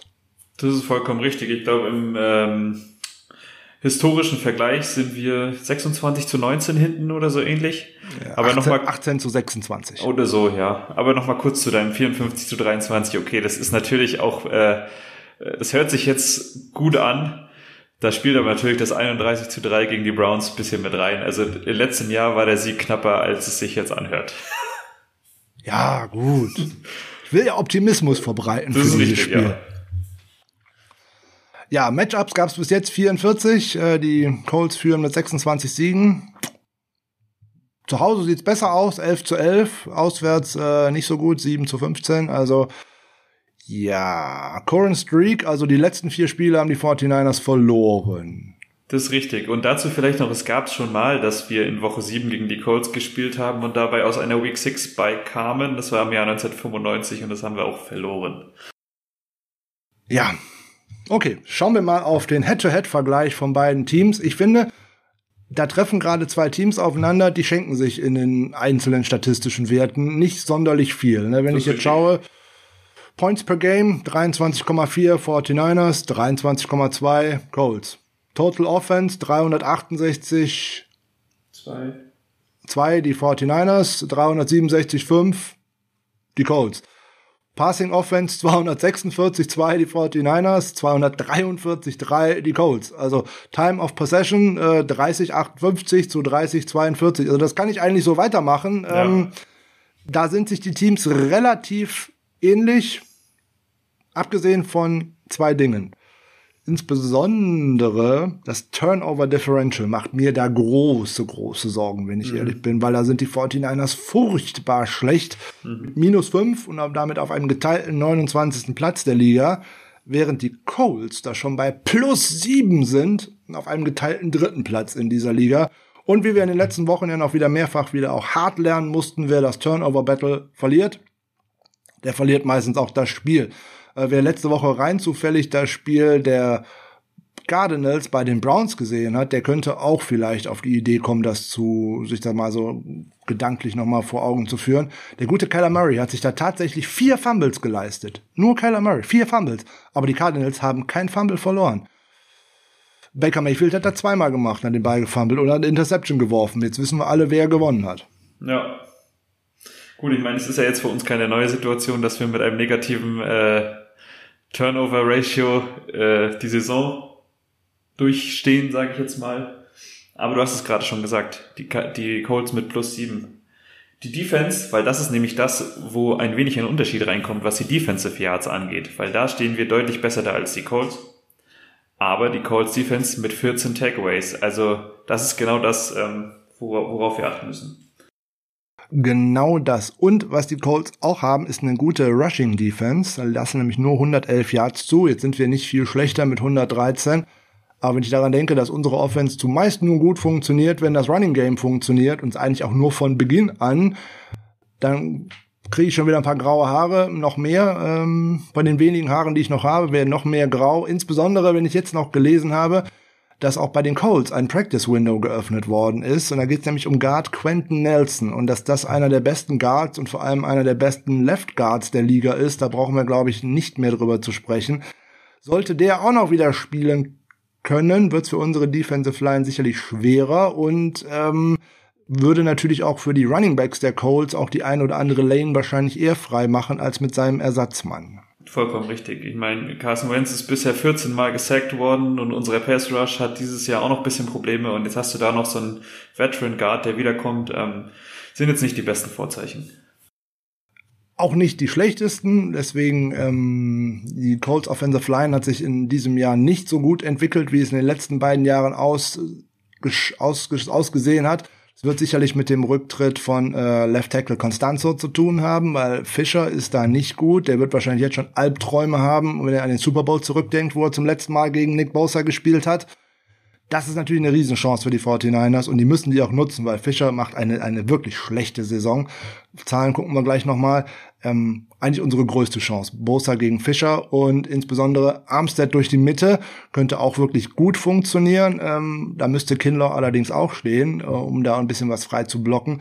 Was wir vor allem brauchen gegen die Offensive Line ist äh, ja auch noch ein bisschen Pass Rush von der anderen Seite. Jetzt ist ähm, die Ford immer so ein Auf und Ab. Ähm, entweder ist er ganz toll, oder er tritt gar nicht in Erscheinung. Beim letzten Spiel trat er gar nicht in Erscheinung, also können wir jetzt hoffen, ist es wieder da. Ansonsten müssten da tatsächlich jetzt endlich, endlich, sage ich auch tatsächlich so, äh, Samson Ebukam und auch Arden Key mal etwas Produktives dahin bringen. Die werden immer gut bewertet, die machen gute Dinge. Aber so der entscheidende Punch zum Quarterback, der fehlt da leider noch. Ja, vollkommen richtig. Über Kentavious Street haben wir ja schon mal gesprochen. Also du warst ja von Street und Key sehr überzeugt. Äh, Street hat ja schon gezeigt die Saison, dass es, dass er es kann. Bei Key fehlt mir das auch noch ein bisschen. Ich hoffe, du meinst äh, Hurst und Key und von Kentavio Street halte ich ja überhaupt nichts. Ja, genau das. Entschuldigung, ja, das ist vollkommen richtig. Wie komme ich denn auf Kentavio Street? Ich weiß es nicht. Ah, das war auch ein Tweet, den ich gestern oder vorgestern auch gesagt, äh, gesehen okay. habe. Mac gegen Street, dann würde ich auf jeden Fall schon sagen, ja klar, auf jeden Fall, damit Street weg ist. Aber mhm. egal, das ist ein anderes Problem. Ja. Ähm, äh, nur weil ich da nicht viel von halte. So, was müssen die 49ers tun? Die 49ers müssen die Ketten bewegen und zwar unbedingt und zwar relativ früh und nicht nur beim bei Third Down. Jetzt könnten wir bei Third Down deutlich besser aussehen, weil Jimmy Garoppolo wieder mit dabei ist, weil da ist er tatsächlich gut. Und zwar sehr gut eigentlich, da liegt er nämlich in den Top 10 der Liga, nämlich auf Platz 7 EPA, wenn mich nicht alles täuscht, oder Platz 8 EPA Pro Play, was äh, Third Downs anbelangt. Und grundsätzlich sind die 49ers ein gutes Team bei Third Down mit über 41 Prozent, die man in einen neuen ersten Versuch äh, umwandelt. Äh, aber man sollte es nicht mal dazu kommen lassen. Man muss wieder deutlich effektiver werden bei First Down, weil über die Spanne von 2017 bis 2021, weil ich mal finde, das ist so die Spanne, die interessant ist, weil Kyle Shanahan äh, die, die äh, Plays called, hat man es tatsächlich geschafft, durchschnittlich 6,21 Yards bei First Down zu erzielen. Das schafft man in dieser Saison leider so überhaupt nicht, mhm. weil das geht meistens entweder ein Run für zwei Yards oder für gar nichts oder ein Pass, der nicht angekommen ist. Mhm. Da muss man deutlich effektiver äh, sein und werden, ähm, weil man muss auch mal wieder den Ball halten. Man muss auch wieder lange Drives äh, aufs Feld bekommen, weil wir haben bis jetzt nur zwei oder drei lange Drives in allen Spielen und ähm, so kann diese Offense einfach keinen Rhythmus finden. Und dazu muss sie definitiv finden, zu einem Rhythmus, weil man braucht seine Identität. Bin ich vollkommen bei dir. Aber genau deswegen habe ich mir auch ähm, notiert oder habe ich mir auch überlegt, das ist einfach ein Spiel, in dem du ein bisschen zu dir selbst finden musst, in dem du ein bisschen Selbstbewusstsein tanken musst. Ich will damit nicht sagen, die Colts sind ein schlechtes Team, aber was sich das angeht, die Colts Passing Defense lässt das drittschlechteste Passer Rating zu. Genauso das drittschlechteste Completion Percentage. Ähm, was Pressure angeht, ist die Colts Defense das schlechteste Team der NFL.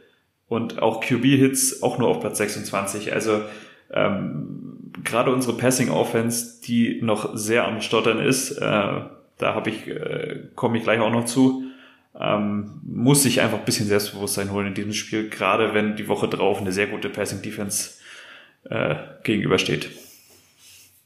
Okay, an die möchte ich noch äh, gar nicht denken, sondern äh, ich halte mal lieber den Fokus auf meinen kommenden Gegner, weil den zweiten Schritt vor dem ersten zu machen ist ohnehin immer der falsche Weg. Ja, da hast du vollkommen recht. Ähm, man könnte fast für Jimmy Garoppolo sagen, wenn nicht jetzt, wann dann? Genau. Problem an der ganzen Nummer ist, äh, ist er fit? Puh, also wir gehen mal nicht von Miami aus wie letztem Jahr. Mhm. Ich hoffe, dass das deutlich besser aussieht. Mhm. Und äh, dann sollten die 49ers äh, tatsächlich auch äh, relativ gute Matchups haben, aus meiner Sicht. Selbst wenn natürlich unser Top, unsere Top-Matchup-Waffe mit George Kittle weiterhin fehlen wird. Das bleibt ja gar nicht aus. Hätte man natürlich Debo Samuel, keine Frage. Den muss ich in die richtigen Positionen bringen. Und wenn ich dann in die Colts Defense schaue, ich denke da an Xavier Rhodes als äh, Cornerback oder auch an Moore, ähm, wenn ich auf PFF-Bewertungen schaue. Äh, Rhodes liegt mit einem Grade von 55,8 auf dem 80. Platz von 118 qualifizierten äh, Cornerbacks und Moore auf dem 86. Platz von 118 äh, qualifizierten Qu äh, Cornerbacks. Also äh, da hätte ich kein Problem mit, da Matchups zu kreieren. Das muss auch ein Matchup sein und auch vor allem ein Spiel sein, wo neben Debo Samuel auch Brandon Ayuk definitiv aufwachen muss. Er mhm. muss ins Spiel gebracht werden. Das kann er nicht nur ganz alleine, das muss auch Kyle Shanahan tun. Wenn wir an die letzte Saison denken, hat er oftmals früh im Spiel äh, einen, einen Screen Pass oder auch einen Pass hinter der Line of Scrimmage bekommen und konnte dann loslaufen und konnte sich dann mal einen leichten Catch am Anfang des Spiels machen, macht dann noch ein paar Yards After Catch und kann dann mal in einen Fluss reinkommen. Wenn der irgendwann erst sein erstes Target Ende des zweiten Quarters sieht, wird das echt schwer. Vollkommen richtig. Aber kurz zu Debo Samuel zurückzukommen. Da du ja vorhin äh, zwei schöne Quizfragen für mich hattest, habe ich jetzt auch eine. Debo Samuel ist trotz unserer Bye-Week in Week 6 immer noch auf Platz 5, was die Receiving Yards angeht in der NFL. Er steht mit 548 Yards bei fast 110 Yards per Game. Ähm, war ja jetzt in den letzten Jahren, beziehungsweise in der jüngsten Vergangenheit nicht immer so, dass wir äh, die Star-Receiver in unseren Reihen hatten, die die 1000 Yards Saisons rausgezaubert haben. Anquan Bolden wenn ich, ganz kurz noch, wenn ich jetzt mal George Kittle da rausrechne, ähm, gut, jetzt hast du meine Frage schon beantwortet. Anquan Bolden in 2014. Entschuldigung. Dazu, alles gut. Dazu aber vielleicht noch ein Fun Fact. Das letzte Mal, dass wir eine solche Durststrecke ohne 1000 Yard Receiver durchbrochen haben. Vielleicht kannst du mir die Frage auch beantworten. Wann war das? Boah, ich würde mal sagen, es war zwischen Terrell Owens und dann eben Anquan Bolden. Äh, Terrell Owens vollkommen richtig, 2003.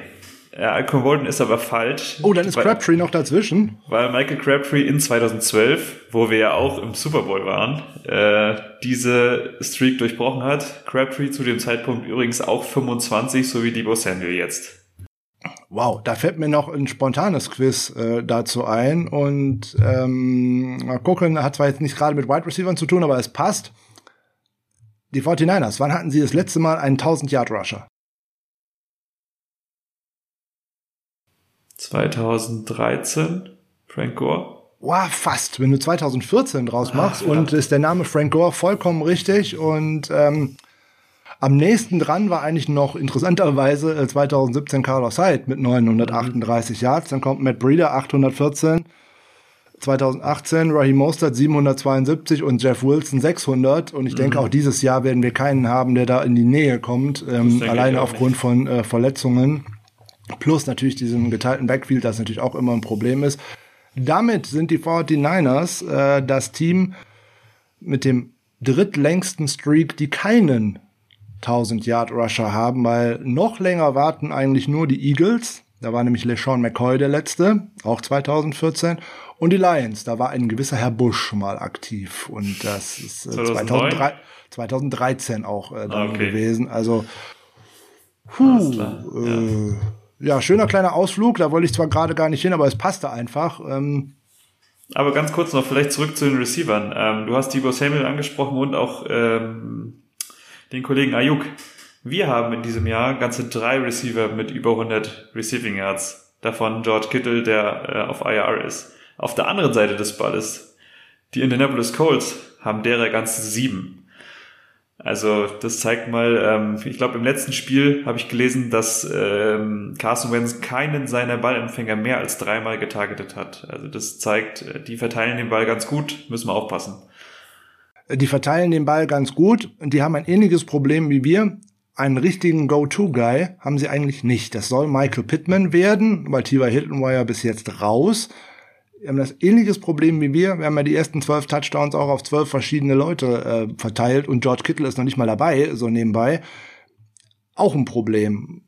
Ich weiß immer nicht so genau, ob ich da mit, nur mit Debo Samuel einfach leben kann, gerade in äh, bei den Receivern. Das glaube ich nämlich nicht. Aus dem einfachen Grund, wenn dann der Gegner immer weiß, bei Third Down, es kann eigentlich nur auf Debo Samuel gehen, das kann nicht sein. Und aus meiner Sicht ist jeder Wurf, den ich auf äh, Travis Benjamin oder auf äh, Mohamed Sanu verschwende, eigentlich völlig falsch, weil ich muss Debo Samuel dahin bringen, weil diese Qualitäten braucht dieses Team. Vollkommen richtig. Also es, es zeigt ja auch seine Target-Statistik. Ähm, er hat nur knapp 60 Prozent seiner Targets gefangen. Ähm, gut, bei Michael Pittman sieht's ähnlich aus. Äh, das ist halt ein Punkt. Ähm, dieser Go-To-Guy es reicht einfach nicht. Wir gucken einfach mal auf äh, Brandon Ayuk. Jetzt ist er in eine Saison gegangen mit einer Oberschenkelverletzung. Mal wieder. Äh, hatten wir letzte Saison ja auch. Hamstring. Und ähm, immer ein Zeichen für mich, dass man in der Offseason äh, zu wenig gearbeitet hat. Dass man eigentlich, boah, so relativ wie auch immer fit in dieses Trainingcamp und dergleichen gekommen ist. Und äh, was den Unterschied so dann direkt macht, Debo Samuel, der hat wirklich gearbeitet. Äh, abgesehen von seinen ganzen PlayStation-Videos hat man eigentlich auch jeden Tag irgendwelche ähm, Trainingsvideos gesehen. Also der ist jetzt mal tatsächlich wie eine Maschine ins Camp gekommen und kommt auch wie eine Maschine in die Saison hinein. Sollte ein ähm, Fingerzeig sein für äh, Brandon Ayuk, äh, auch wie eine Maschine mal aus einem Camp zu kommen und vor allem mal fit zu sein. Nichtsdestotrotz, jetzt muss er ja von Woche zu Woche äh, fitter werden, weil er steht in keinem Injury Report und so weiter und so weiter. Das heißt, er kann voll trainieren hat hoffentlich auch die Bye Week äh, richtig genutzt, um noch explosiver zu werden. Ich sage, er muss von Anfang an in dieses Spiel eingebunden werden, denn kaum ein Spieler im, auf dem im Wide Receiver Core der 49ers hat seine Fähigkeiten. Nämlich gerade diese Yards after Catch, diese Big Play äh, Ability, die er dabei hat, dass wenn er mal in den Open Space kommt, dass ihn da auch keiner mehr einholen kann, weil er so schnell ist, dass er auch mal über einen äh, Cornerback drüber springen kann. Wir haben es letztes Jahr auch gesehen. Ich glaube, es war gegen die Seahawks, wenn mich nicht alles täuscht. Ähm, aber dann muss ich natürlich auch die die Möglichkeiten ihm schaffen und jetzt gerade gegen die äh, Secondary der der Indianapolis Colts, weil es da fast egal ist, gegen wen ich ihn da stelle. Er ist äh, schneller, er ist quicker, ähm, mit schnell und quick jetzt meine ich mit den Bewegungen, äh, da schneller ist, dass er auch im reinen Sprint schneller ist, da sind wir uns glaube ich drüber einig aber ich muss ihn da hinbringen. Und da habe ich so meine Fragezeichen, ob ich das irgendwie schaffe, mit äh, Jimmy Garoppolo in diese tatsächlich Dinge zu bringen, weil Jimmy ja. Garoppolo hat keinen Wurf über 20 Yards in dieser ganzen Saison und ähm, ja, das ist eigentlich das, was ich tun muss. Ich müsste diese Secondary attackieren und diese Secondary besteht halt aus äh, ja aus äh, Xavier Rhodes und äh, Willis und Rock Sin womöglich. Äh, aber am besten muss ich die auch mal tief attackieren und tief schlagen können, weil sonst sind die mir alle immer zu nah an der Line of Scrimmage und dann wird das immer so eine Sache mit den ganzen Kurzpässen. Dann werfe ich nachher wieder nur in die Mitte und da steht auf einmal so ein Darius Leonard, der sich dann wieder freut, wie letzte Woche gegen die Texans und ohnehin mit Selbstbewusstsein ohne Ende da rauskommt, eigentlich wie das ja. ganze Team.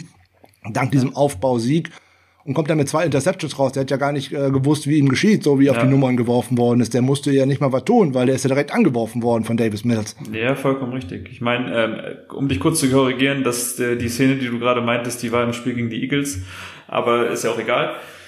wo er oh, den Cornerback ja. überspringt. Ähm, aber ja, ich gebe dir vollkommen recht. Ich meine, das Ding ist, was ich gelesen habe, Jimmy hat dieses Jahr zwei Interceptions. Beides waren auf Würfe, die für weniger als zehn Yards gewesen wären. Aber das ändert halt nichts daran, dass es, dass es einfach daran fehlt, Brandon Ayuk ins Spiel zu bringen. Ich meine, ja, er hat von seinen 15 Targets auch nur 8 gefangen, aber er hat halt auch nur 15 Targets und genau das ist der Punkt. Ja, wenn ich mir aber diese 15 Targets mal genauer anschaue, dann wird man auch sehen, was das für Targets gewesen ja, sind. Klar. Also jetzt gerade die äh, aus dem Cardinals-Spiel, die waren unfangbar aus äh, meiner Sicht für ihn. Da hat er ja. die Samuel mit Drops und auch Mohamed Sanu mit einem äh, üblen Drop äh, geglänzt und hat es da Trey Lance nicht einfacher gemacht. Und auch Jimmy Garoppolo hat den zweimal überschossen, in Anführungszeichen. Mhm. Ähm, ja, den kannst du bekommen, wenn du Selbstbewusstsein hast bis äh, unter die Schädeldecke, aber mhm. wo soll der das herhaben? Deswegen ja, sage ich ja, bringt ihn mit kurzen Pässen, mit Screens oder mit einem Lateral, haben wir letzte Saison auch gesehen, dass der auch mal im Running Game eingebunden worden ist. Ja. Mit einem End-Around oder mit einem Sweep oder was auch immer. Mit einer Speed Option, völlig egal mit welchem Play, aber früh im Spiel, äh, damit ich zum einen die Verteidiger ans Denken bekomme auf der anderen Seite und vor allem damit der Spieler ein gutes Gefühl bekommt. Genau. Ne?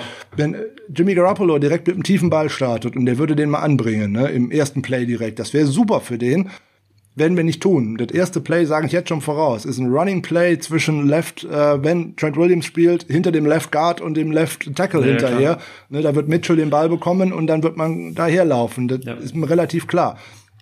Auf der anderen Seite ein kurzer Slant auf Debo Samuel oder eben auf Brandon Ayuk für 5, 6 Yards wäre mir da genauso lieb. Alleine, ich muss meinen Quarterback heiß machen und ich muss meine Receiver heiß machen. Wenn wir gerade über Receiver sprechen, äh, die Waffe, die ich da auch unbedingt einsetzen wollen würde, außer den beiden, ist nämlich wer? Ähm, Entschuldigung, ähm, Entschuldigung das war gemein. Du vielleicht Trent Sherfield, ich weiß es nicht, vielleicht, oder Mohamed Sanu. Ähm, ich wollte aber noch zu Brandon Ayuk was sagen. Also du hast es angesprochen, dass ihn, ihn mehr ins Spiel einbinden und das ist genau der Punkt, den ich vorhin meinte mit fehlender Kreativität. Eben weil wir letztes Jahr sowohl Samuel als auch Ayuk im Backfield gesehen haben. Ähm, dieses Jahr siehst du nur Samuel hinter der Line rumrennen, okay, und alle wissen, okay, Samuel läuft jetzt los. Und nicht, dass einfach beide mal kreuzen. Das, was wir vor der Saison angesprochen hatten, was ich auch gerne öfter gesehen hätte, aber das fehlt mir dieses Jahr auch noch ja, da fehlen halt Abläufe, da fehlt eine Sicherheit und da fehlt die Identität dieser Offense. Genau. Und was ich natürlich auch nachvollziehen kann aus diversen Gründen. Ein Eckpfeiler mit Raheem Mostert ist direkt am ersten Spieltag weggebrochen. Problem. So, der Rookie, der da gut reingekommen ist, Elijah Mitchell, bricht hier am zweiten Spieltag weg mit einer Verletzung. Und am der Rookie, den du dann auch noch hast, nämlich äh, Trey Sermon, der wird in seinem ersten Play, wo er ja tatsächlich äh, acht oder neun Yards erlaufen hat, mit einem üblen Hit von der Seite direkt mit der Concussion rausbefördert. Ja. Doof. Also wie läuft das Ganze? Es läuft irgendwie komplett äh, in die falsche Richtung und dann hättest du tatsächlich noch einen Wayne Gorman wirklich gut gebrauchen können, wenn du ihn mhm. an der äh, Stelle noch gehabt hättest. Was aus meiner Sicht ein großer Fehler gewesen ist, äh, den zu cutten. Äh, Gerade jetzt im Nachhinein hätte ich mal eher äh, Jalen Hurt gecuttet, weil jetzt haben wir wieder Week 7 und von äh, Jalen Hurt ist noch wieder nichts zu sehen und auch nicht zu hören, wann denn da mal eine Timeline für ein Comeback oder irgendetwas denn wäre. Ne, jetzt stand er in der Preseason zweimal so irgendwie so ein bisschen auf dem Feld und seitdem sieht und hört man wieder nichts. Also daran festzuhalten, scheint für mich der völlig falsche Weg gewesen zu sein. Da hätte ich lieber den fünften Back mitgenommen, insbesondere ja. bei den Verletzungen, die wir da in den ähm, Jahren zuvor auf der Position schon äh, gehabt haben. Und ähm, ja, gut, okay, dass sich, dass sich drei Running Backs direkt oder vier mit Jamichael Hasty in den ersten beiden Wochen verletzen, ja gut, damit ist auch nicht so unbedingt zu rechnen und im Nachhinein ist man immer schlauer. Nur bei Jalen Hurt, ähm, ich habe es einfach nicht verstanden, weil Puh. Ja. Ich kann mir nicht vorstellen, dass den am Anfang der Saison irgendjemand vom Waiver geholt hätte. Das glaube ich einfach nicht. Ähm, weil da die, die, die Roster alle so voll sind und man eigentlich dann auf Spieler setzt, die man ähm, auch sofort einsetzen kann. Und das ist da halt nicht der Fall. So, noch ein paar Zahlen zu der furchtbaren Secondary der, der, der Indianapolis Colts. Und dann komme ich zu dem Spieler, den ich eigentlich gerade aus dir rauskitzeln wollte. Ich glaube, mir ist mittlerweile eingefallen, wen du meintest, aber erzähl erst mal. Wenn ich auf Xavier Rhodes als äh, Cornerback schaue, der ja doch interessanterweise nach der letzten schlechten Saison bei den Vikings doch gut die Kurve gekriegt hat bei den Colts, aber bei 18 Targets, 13 Receptions zugelassen, 169 Yards abgegeben, Passer-Rating von über 100, scheint für mich ein gutes Ziel zu sein. Äh, Kenny Moore, der Zweite, 38 Targets, 31 Receptions zugelassen, 310 Yards, uh, zwei Touchdowns, uh, 110er Rating fast zugelassen. Also das wären die Jungs, die ich unbedingt mal attackieren würden wolle. Safety, wir haben vorhin darüber gesprochen, Julian Blackman wird da nicht stehen. Ähm, aber Kerry Willis wird da auf jeden Fall stehen. 12 Targets, 10 Receptions zugelassen, 188 Yards, 3 Touchdowns, Passer Rating fast 124 zugelassen. Traumziel. Ja, und dann eigentlich da, wo wir gerne hinwerfen, in die äh, Intermediate-Zone, also gerade mal so schön Richtung Linebacker und Co. Ja, meine Güte, also wir haben also in den letzten Jahren eigentlich immer den Martinez Award hier genannt oder der Martinez der Woche. Also Bobby Okiriki ist aber sowas von den Martinez, also da weiß ich nicht, was ich dazu sagen soll, weil ähm, wenn ich einen Linebacker bei uns rumlaufen hätte, der bei 26 Targets 24 Receptions zulässt, 193 Yards, zwei Touchdowns, ein Passer Rating von knapp 125, oh mein Gott. Und wenn ich daneben noch einen stehen habe, der hat zwar Gott sei Dank nicht so viele Targets gesehen aus Sicht der Colts, aber wenn Zaire Franklin auf dem Feld ist, das muss mein Matchup-Ziel sein, weil vier von vier Targets zugelassen für ein Passer-Rating von 148 Yards, äh, für 100, ein Passer-Rating von 148. Also wenn der auf dem Feld ist, muss ich den in ein Matchup bekommen und ohne Wenn und Aber Faber. Und auch Darius Leonard. 26 Targets, 18 Receptions, 183 Yards, zwei Touchdowns abgegeben. Das Passer-Rating sieht jetzt nur deutlich besser aus, weil er letzte Woche zwei Interceptions gefangen hat. Mhm. Ja, ich habe es ja vorhin schon angekündigt. Äh, drittschlechtestes Team, was das zugelassene Passer-Rating angeht. Also ähm, wir müssen unser Passing-Game zum Laufen bringen am Sonntag. Ja, ohne Wenn und Aber. Und ähm, da darf Kyle Shanahan eins nicht tun eines unserer besten Ziele aus meiner Sicht im Moment einfach wie in den letzten beiden Spielen so dramatisch zu ignorieren. Ross Dwelly. Der muss Ziele bekommen. Der ist groß, der kann sich auch nicht so schön freilaufen wie George Kittle, das mag sein. Aber bei diesen schwachen Menschen um ihn herum, ich muss ein großes Ziel in der Mitte haben. Meinetwegen aktiviere Jordan Matthews, wenn du meinst, er hat bessere Hände als äh, zum Beispiel Charlie Werner oder so. Meinetwegen, okay, kann ich mit leben aber oder meinetwegen auch Tanner Hudson, der ja für das ein oder andere Highlight-Catch, äh, zumindest im Camp bei den Buccaneers und auch während seiner ähm, College-Karriere gut gewesen ist. Aber ich muss die Tight Ends mit ins Spiel bringen. Ich darf die nicht nur zum Blocken verwenden, weil ich bin einfach viel zu leicht auszurechnen. Ja. Also, wir brauchen ein großes Spiel von Debo Samuel, keine Frage. Wir brauchen ein gutes Spiel von Brandon Ayuk und wir brauchen auch mindestens noch einen dritten, der in der Offense mal einen Ball fängt und das sollte dann aus meiner Sicht Ross Dwelly sein und äh, wenn wir dann vielleicht tatsächlich noch einen Speedster, das kann meinetwegen auch Travis Benjamin sein, das könnte Trent Sherfield sein, mal mit ins Spiel bringen. Das muss sein. Diese Defense muss ich auch noch auseinanderziehen, weil sie auch einfach schlecht dabei ist. Wenn ich denen das Spiel einfach mache, dass die mir die Mitte zuhauen können und ich nicht laufen kann, dann bekomme ich ein Problem.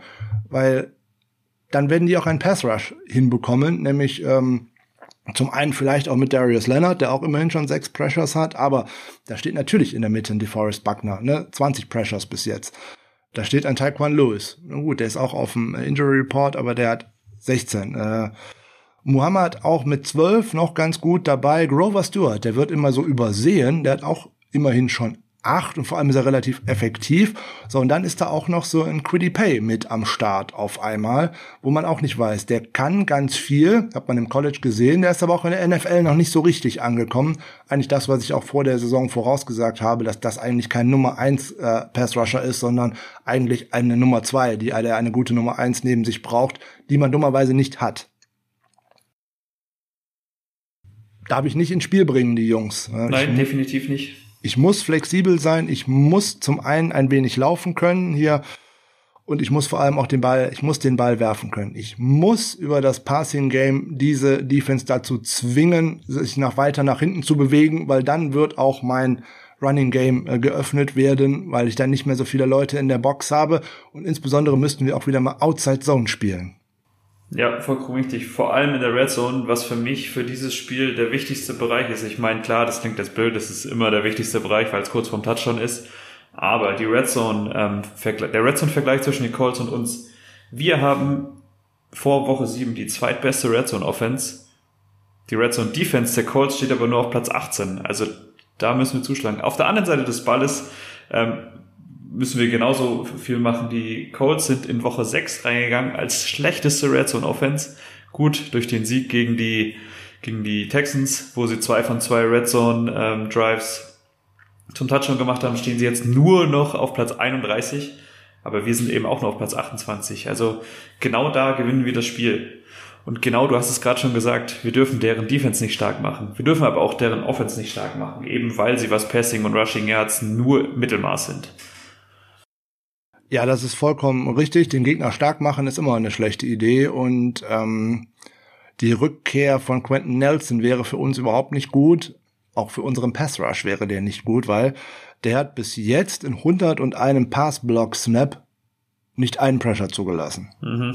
Das ist äh, echt gut und äh, insbesondere mit, mit äh, Matt Pryor dazu, der hat auch erst drei zugelassen, jetzt in 107. Auch nicht so eine schöne Bilanz für uns jetzt gesehen, für die Colts natürlich schon. Auf der anderen Seite, ich habe ja vorhin schon gesagt, ähm, Eric Fischer macht da nach seinem Achillessehnenriss keinen guten Job und hat da schon 19 Pressures, unter anderem auch vier Sacks zugelassen. Also das muss für ähm, Bosa ein Fest werden. Auch der Guard, äh, Mark Glowinski, der steht zwar äh, mal schön auf dem Feld und ist kein schlechter Runblocker, aber der hat schon 20 Pressures zugelassen.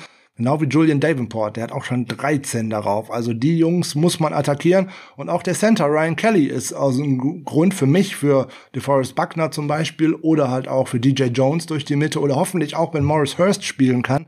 Der hat auch tatsächlich schon zwei Sacks und insgesamt zwölf Pressures abgegeben. Da müsste auch unser Pass Rush tatsächlich effektiv sein können. Insbesondere, wenn ich noch den ein oder anderen Blitz mal mit hinzufüge. Das fehlt mir nämlich noch. Ich habe da Fred Warner noch nicht wirklich gesehen. Gut, Greenlaw haben wir da jetzt dummerweise nicht. Ähm, da kommt aber natürlich jetzt auch K1 Williams hinzu, weil der, äh, der Nickel-Blitz bei uns in den letzten Jahren immer recht erfolgreich gewesen ist. Bei Dante Johnson hat man das immer zu sehr gesehen, wenn er dummerweise äh, tatsächlich blitzen wollte weil der dann auch tatsächlich immer schon so der schart wie äh, mit den Hufen in Anführungszeichen äh, wie wie wie ein Pferd in der Box oder wie ein Hund beim Hunderennen oder irgendwie sowas. Ich weiß, mir fällt kein passenderer Vergleich ein, aber auf jeden Fall, dass ich genau gewusst habe, wo der immer hin will und das darf die Defense sowieso nicht so dramatisch anzeigen. Ich meine, äh, deine Formulierung mit müsste, hätte, können, äh, gefällt mir natürlich nicht so, aber äh, das zeigt, die Optionen sind da. Und auch da muss man einfach draus profitieren, gerade weil wir, was Pressure angeht, auch nur auf Platz 24 in der NFL stehen. So sieht's aus, weil das Problem, was nicht nur die Offense hat, da sind wir uns, glaube ich, einig, dass man mit Ausnahme von dem Spiel gegen die Lions, aber die ja sich so tatsächlich mit als das schlechteste Team der NFL gerade entpuppen, was auch nicht so schwer zu vorhersagen gewesen mhm. ist, aber okay, ähm, kein Spiel in der Offense auf die Reihe bekommen haben, wo wir mal über 60 Minuten über ein komplettes Spiel eine gute Leistung abgeliefert haben. Das gilt für die Defense aus meiner Sicht aber genauso. Bin ich vollkommen bei dir. Aber bei der Offense ist positiv zu sagen, dass wir erst ganze neun Sacks zugelassen haben. Gut, die Colts Defense hat auch erst zwölf Sacks äh, bei sich, also ähm, ist vielleicht ein gutes Vorzeichen, dann auch mal über 60 Minuten zu glänzen. Aber mir ist es komplett auch beim Schauen aufgefallen. Wir stehen zwar, was die Yards angeht, nicht, nicht so schlecht da in der, in der Passing und Rushing Offense, aber ähm, es wirkt einfach behäbig, also es wirkt nicht über 60 Minuten flüssig. Ja, hatten wir ja äh, effektiv ja auch nicht. Ne? Wenn man sieht, was man in 31 Minuten gegen die Packers geschaffen hat, was hätte man denn in 60 Minuten schaffen können? Ja. So als Beispiel. So und auch gegen die Eagles hat man ja im Endeffekt äh, die erste Halbzeit nicht stattgefunden. Ja, da hat man eigentlich nur ein bisschen draus profitiert, dass es die Eagles genauso schlecht gemacht haben. Ja, dass unsere Defense da gut war. So ja. gegen die Packers, als es darauf ankam, dass man nochmal, dass die Defense 17 äh, oder 36 Sekunden oder irgendwas über das Spiel hinausbringt nach hinten, da war die Defense auch nicht mehr da. Und da war, hat auch Fred Warner einen Riesenfehler gemacht. Den hat ja. er ja selber nachher auch zugegeben. Es hilft dir nur nicht. Das Team muss jetzt einfach, wenn es in die Erfolgsspur kommen will, muss und möchte, ganz einfach, ich muss eine disziplinierte Leistung über 60 Minuten abliefern auf beiden ja. Seiten des Balles. Ich muss lange Drives aufs Feld legen, nämlich um auch den Gegner vom Feld zu halten, um die Defense müde zu machen, um auch, es hört sich jetzt blöd an, aber auch um Carsten Wentz wegzuhalten vom Feld, weil der hat mit einem humpelnden Team letztes Jahr schon mal im Levi Stadium gewonnen. Wir denken alle an Woche 4 war es, glaube ich, gegen Philadelphia zurück, auch ein Spiel, was man niemals hätte verlieren dürfen, aber man hat es geschafft. Und wenn man mhm. jetzt schaut, Die Indianapolis Colts haben schon tatsächlich zwölf Drives mit mehr als zehn Plays in dieser Saison hingelegt. Damit liegen die auf dem zehnten Platz. Die 49ers sind, glaube ich, bei vier oder bei fünf. Ich bin mir ja. nicht ganz sicher. Ähm, ja. Es führt Kansas City mit 18, aber wenn ich den Gegner halt einfach nicht vom Feld halten kann, und mit mhm. diesen langen Drives passiert das ja, und mit diesen langen Drives bekomme ich natürlich auch Sicherheit. Es sei denn, ich würde eine Offense spielen wie ein Greatest Show on Turf, wo ich eigentlich mit jedem Play ein Big Play machen möchte. Problem ist, Big Plays ist nicht unsere Stärke und schon ja, gar nicht, wenn Jimmy Garoppolo auf dem Feld ist. Auch Explosive Runs und dergleichen ohne Raheem Mostert und ohne George Kittle auch nicht unsere Stärke bis jetzt in dieser Saison. Also lange Drives mit Überraschungsmomenten wäre ja. etwas aus meiner Sicht extrem Wichtiges. Ja, und du hast gerade unsere Defense und auch Carsten Wentz schon angesprochen. Ähm, ich hätte tatsächlich nicht gedacht, dass er seinen Job in Indianapolis so in Anführungsstrichen gut macht meine, ja, die Colts stehen bei 2-4. Man muss aber auch mal schauen, gegen wen sie verloren haben. Es waren die Seahawks, die Rams, die Titans und die Ravens. Wobei sie die Ravens auch äh, am Rande einer Nieder Niederlage hatten, mit 25 zu 9 geführt haben. Ähm, Carson Wentz hat tatsächlich aus, den Letz aus seinen letzten drei Starts jetzt, das war der Sieg gegen die Dolphins, der Sieg gegen die Texans und die Niederlage gegen die Ravens. Sechs Touchdowns, keine Interception, ähm, knapp 900 Yards. Sieht jetzt nicht so schlecht aus, der gute Mann in Blau und Weiß. Ja, Carson Wentz hat jetzt 193 Passing Attempts äh, geworfen in dieser Saison. Und da ist eine Interception bei rausgekommen. Richtig. Das ist eine Quote von 0,5 Prozent. Ja. Dabei halt neun Touchdowns. Dabei halt neun Touchdowns und ähm, nur Russell Wilson hat auch nur eine Interception geworfen, aber das sind auch jetzt nur noch 125 Passversuche, weil er so raus ist. Äh, und danach kommt schon äh, Tom Brady äh, gar nicht wahr, Kirk Cousins mit zwei und Tom Brady mit drei Interceptions. Also ja, dazu hat Wentz gegen Baltimore 402 Yards geworfen. Das sind seine meisten in einem einzelnen Spiel. Das ist das höchste Passer-Rating, was er in seiner Karriere äh, gebracht hat und gegen Houston das dritthöchste. Also der kommt da ganz gut wieder in Form. Mhm. Und man dann noch mal schaut, was die Offense von den Cardinals zwar auch äh, von den Colts, nicht von den Cardinals, ähm, zwar nicht unbedingt so auszeichnet, nämlich ähm, Pässe mit über 25 Yards, aber auch davon hat Carson Wentz schon 13 angebracht. Mhm. Ne, da brauchen wir gar nicht drüber reden. Äh, bei Trey Lance sind es zwei und bei Jimmy Garoppolo sind es null. Also ja. Also da kommt so einiges auf uns zu, den darf ich nicht ins Rollen kommen lassen. Ne? Carsten Wentz muss ich eigentlich in Fehler treiben. Fehler, in, in Fehler zu treiben heißt, wir müssen das wieder so gut, oder die Defense muss das wieder so gut machen wie in den letzten Wochen, nämlich Contain halten. Jetzt ja. ist er kein unbedingter Running Quarterback, aber auch letztes Jahr hat er uns mit seinen Füßen übel wehgetan mit zwei ja. oder drei Runs. Er ist unter anderem auch zu einem Touchdown gelaufen.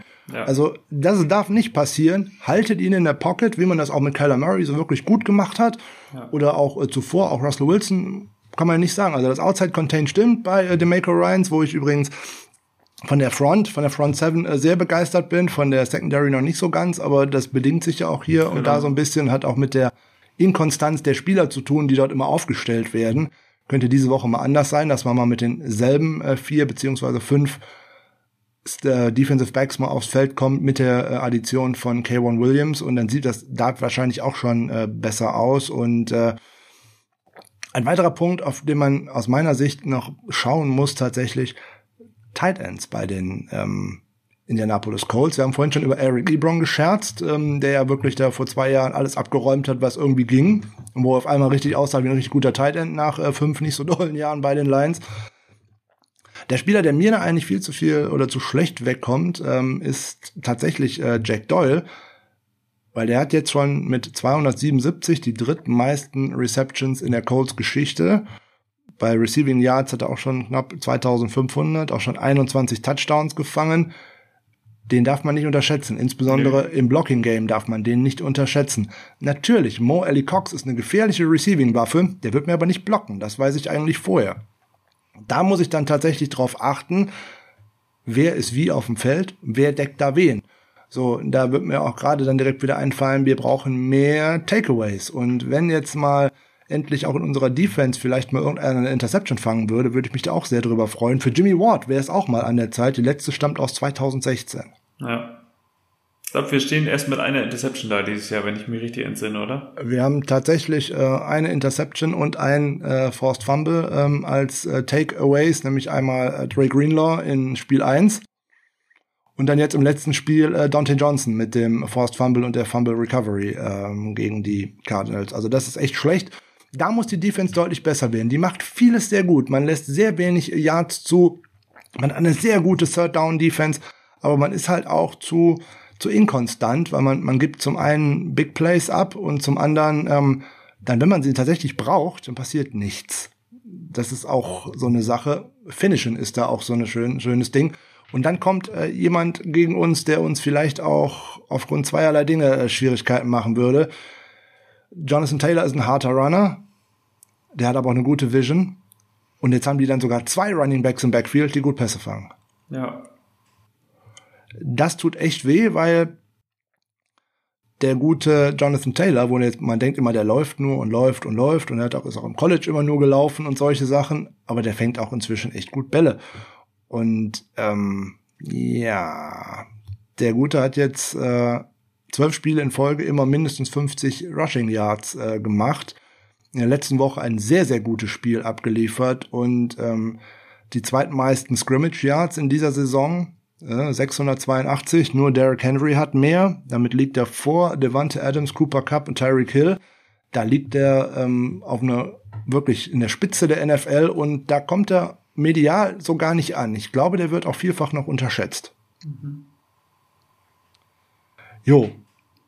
Jonathan Taylor ist auch immer gut, obwohl er nicht so der explosivste Rusher ist und auch nicht der schnellste, auch immer gerne für einen richtig langen Run, so wie gegen Houston zum Beispiel, 83 Yards. Es war übrigens der äh, längste Rushing Attempt in der Geschichte der Indianapolis Colts. Okay, das wusste ich tatsächlich auch nicht. Gut. Jo, äh, ist tatsächlich so und es ist der auch für die Saison 2021 der längste Rushing Attempt in der NFL bis jetzt. Mhm. Ich glaube, also, in Summe ist er auf 154 gekommen, oder? Also tatsächlich ein 150 Yard Spiel. Ja. So, Taylor, Taylor ist ein Mann auf der zweitbeste Receiver, ähm, ja, eben. auf den man immer Acht geben muss. So sieht's aus. Und jetzt kommen wir zu einer Statistik, wo ich eigentlich die 49ers sehen möchte, wo wir eigentlich nicht sind. Und das ist das Problem. 20 plus Yards Runs. Also Runs, die länger sind als 20 Yards. Auf Platz 1 sind die Baltimore Ravens, das finde ich jetzt nicht sonderlich erstaunlich, äh, mit 8 davon, aber auf Platz 3 folgt schon Indianapolis mit 5 und äh, die 49ers sind nicht unter den ersten 10. Mhm. Ja, das ist ja, ist ja das, was, ja, was wir auch schon angesprochen haben. Die Rushing Offense bei uns sieht nicht so aus, wie wir es gewünscht hätten, beziehungsweise wie wir es erwartet hätten. So sieht's aus. Und ähm, ja.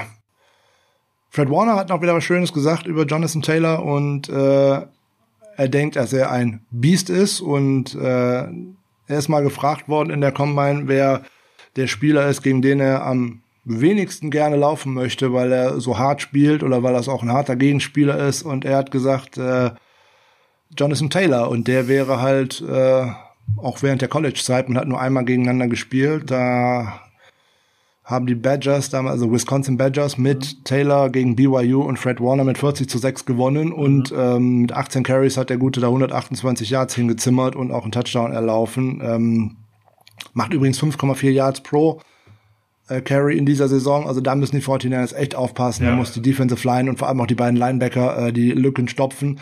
Dem darf ich auch vor allem die Lücke nicht geben. Die darf auch nicht allzu klein sein, weil der macht sich aus der kleinen auch eine große Lücke. Ja, ja klar. Also, also das, ich, ich sehe ihn tatsächlich sehr gerne spielen. Ich weiß auch nicht, warum ich da bei, bei meinen Lieblingsspielern außerhalb der Niners immer bei der AFC South hängen bleibe.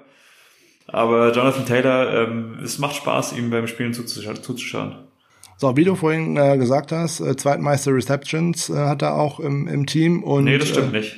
Die zweitmeisten Receiving Yards. Ähm, zweitmeisten Receiving Yards, richtig. Ähm, also gefährlich. Äh, den darf ich auch nicht einfach loslaufen lassen, um zu sagen, oh, der läuft irgendeine Route oder so und der fängt einen Ball nicht. Doch, macht er sehr gut und äh, selbst auch wenn Nahim Heinz auf dem Feld ist, Hui, bitte schön aufpassen. Der hat eine Completion Percentage von 78,4 ähm, und damit liegt er auf Platz 5 in der NFL.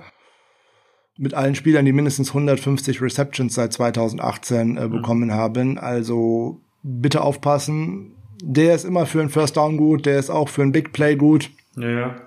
Das ist ein gefährliches Duo aus der äh, aus dem Backfield heraus und äh, ja, viele Waffen. Das Wide Receiver Core ist aus meiner Sicht nicht so gefährlich, aber das Running Back Core und auch die Tight Ends, da muss man, glaube ich, eher den äh, großen Fokus drauf setzen, gerade wenn T.Y. Hilton nicht dabei sein sollte.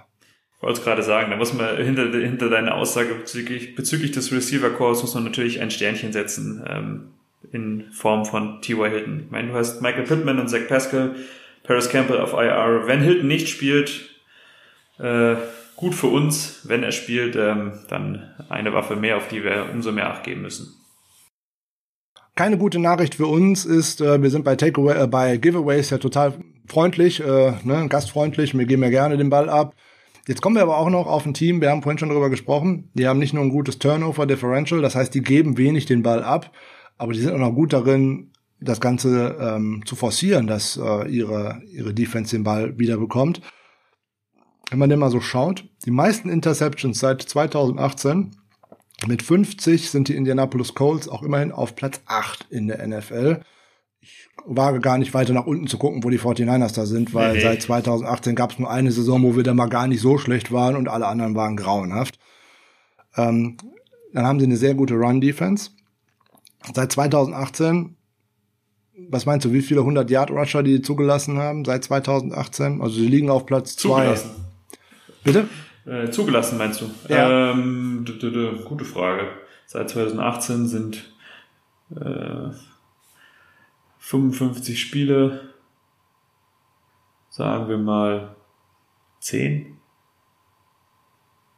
Nein, es sind nur vier. Ah, okay. Es gibt nur ein Team, was in der Spanne besser ist. ja, ja, okay, ist. die Titans wahrscheinlich, oder? Nee, das ist New Orleans mit zwei. Es geht ja um nee, Zugelassene, nicht um... Die, nee, nee, nee, nee, die Zugelassenen, da war bestimmt Derrick Henry dabei, das meine ich. Ja, das könnte sein. Da könnte Derrick Henry dabei gewesen sein. Ähm, ja, und dann gibt's da auch noch einen Cornerback, der die meisten oder mit die meisten Sacks äh, unter Cornerbacks seit 2018 hat, nämlich Kenny Moore. Ich habe ja vorhin gesagt, er ist ein gutes Ziel. Ähm, aber mit 7,0 Sacks, da gibt's nur äh, Ryan Lo äh, Logan Ryan mit 9,5, der dort mehr hat äh, seit 2018. Also die Defense ist vielseitig. Mhm. Ähm, Sie führt die NFL auf einem geteilten ersten Platz mit äh, den Arizona Cardinals mit sieben Force, äh, Fumble Recoveries an. Sieben. Ole, ole. Most Takeaways, ja, also meiste Takeaways zwölf, damit liegt man auf Platz vier. Und, und, und, sie sind bei sieben Spielen in Folge, in dem sie jeweils dem Gegner mindestens einmal den Ball abgenommen haben. Mhm. Ja. Ähm, Gerade weil du von unserer ganz, ganz Gastfreundschaft gesprochen hast, äh, würde ich jetzt auch nicht darauf wetten, dass wir diese Serie unterbrechen. Ich hoffe es natürlich, aber ja, genau, dein Gesicht spricht Bände. Also ich hoffe da auch äh, sehr drauf. Ich glaube da aber nicht so ganz drauf äh, dran, weil das ein oder andere Bällchen lässt bestimmt ein Wide Receiver von uns mal wieder durch die Hände flitschen, wenn es denn auf seine Hände gekommen ist. Und ich sehe das auch schon, dass irgendein Ball in der Alanis-Zone direkt wieder auf einen Verteidiger ähm, mhm. auf der, dessen Nummern landet von Jimmy Garoppolo. Das mhm. macht er nämlich ja auch hier und da schon mal. Also, also ich weiß nicht. Und äh, insbesondere, jetzt müssen wir natürlich noch mal über DeForest Buckner sprechen. Ist ja keine Frage. Es ist äh, neben Darius Leonard wahrscheinlich der wichtigste Spieler in der Defense und ein wichtig, ein richtig großes Puzzlestück gewesen. Man hat gesehen, wie er, sehr er diese Defense gepusht hat nach dem Trade und äh, Most Tackles unter allen Defensive Tackles äh, 28 liegt er auf Platz 5 äh, in dieser Saison. Mit 348 Tackles seit 2016 ist er die Nummer 1 unter den Defensive Tackles. Ähm, die meisten Solo-Tackle hat er auch, 216. Bei den Tackles for Loss ist er mit 51 auf Platz 3. Bei den Sacks ist er mit 40 seit 2016 auf Platz 3. Den meisten abgefälschten Bes äh, Pässen, also Pass Breakups, auf Platz 5 mit 15. Ja, und auch bei den äh, Forced Fumbles, die er provoziert hat, unter den Defensive Tackles mit 5, liegt er auch schon auf Platz 5. Also ich glaube, über DeForest Buckner muss man nicht mehr so viel sagen. Der ist in den meisten Statistiken sehr weit vorne zu finden.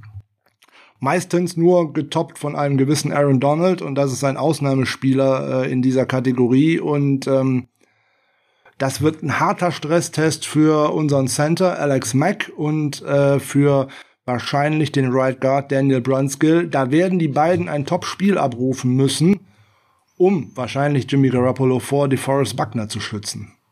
Ja. Ja, Mehr ist dazu, glaube ich, fast schon nicht zu sagen. Mehr gibt's da tatsächlich von meiner Seite aus nicht zu sagen, ja. Also da müssten aus meiner Sicht gerade Daniel Brunskill mal so ein Spiel aus dem Hut zaubern, wie er es in der letzten Saison oder in den letzten zwei Jahren auch schon mal gegen äh, Aaron Donald gezeigt hat, nämlich dann einmal über sich hinauswachsen. Wird natürlich nur mit Hilfe passieren. Das wird Hilfe sein müssen von Alex Mack oder dem, äh, wahrscheinlich auch hier und da von Mike McGlinchey, der ja seine eigenen Probleme noch über die Seite haben könnte, je nachdem, wer da als Pass-Rusher kommen könnte. Der sucht ja auch weiterhin noch so ein bisschen seine Form, auch wenn er im Run-Block wirklich wieder gut ist und sich im Pass-Block gesteigert hat, aber es geht sicherlich äh, noch deutlich besser. Was die 49ers nicht tun dürfen, ist ähm, einfach mal schauen und äh, DeForest Buckner nur aus dem äh, Spiel nehmen oder zu versuchen aus dem Spiel zu nehmen. Man, sie dürfen dann nicht äh, den Partner von ihm mit Grover Stewart äh, einfach mal so außen, außer Acht lassen. Weil wenn ich unter die Solo-Tackles schaue, der Defensive Tackles in der letzten Saison hat das sogar noch drei mehr als DeForest Buckner, nämlich 40. Mhm. So, also das ist ein Duo, ähm, dem muss man schon Beachtung schenken. Und halt dann, wenn man die beiden irgendwie kontrollieren kann, dann wird das auch mit dem Pass Rush nicht ganz so gefährlich, ähm, weil da kommt über außen nicht so viel. Bis jetzt. Ja. Ich hoffe mal, das bleibt dabei. So, über Darius Leonard hatten wir schon gesprochen. Zahlen dazu, ja, ne, das Treffen mit äh, Darius Leonard und äh, Fred Warner, die beiden bestbezahlten Linebacker aufeinander und äh, Fred Warner war eher dran, deswegen war er kurze Zeit der höchstbezahlte und dann kam Darius Leonard hinterher und äh, ja, auch der ist eine Maschine, da, da muss man ja gar nicht viel zu sagen. Ne? 461 Tackles in äh, seit 2018, nur Bobby Wagner und Black Martinez haben mehr. Ja, 23 Spiele mit 10 oder mehr Tackles. Ja, also kann man nicht so sagen. Sich. Spricht für sich, ja. Die meisten Forced Fumbles unter Linebackern mit elf. Da ist nur ein gewisser TJ Watt und ein Carlin Mack und ein Chandler Jones vor ihm. Also da sprechen wir überall ähm, von Top-Kategorie. Und äh, ja, das geht bei allem so weiter, was ich aufzählen könnte. Interessanteste Kategorie ist eigentlich gerade für einen Linebacker seit äh, 2000, seit 2000 gibt es drei Spieler, die fünf Interceptions und fünf Forced Fumbles in der NFL haben. Darius Leonard, Marshawn Lattimore, Roy Williams. Ja.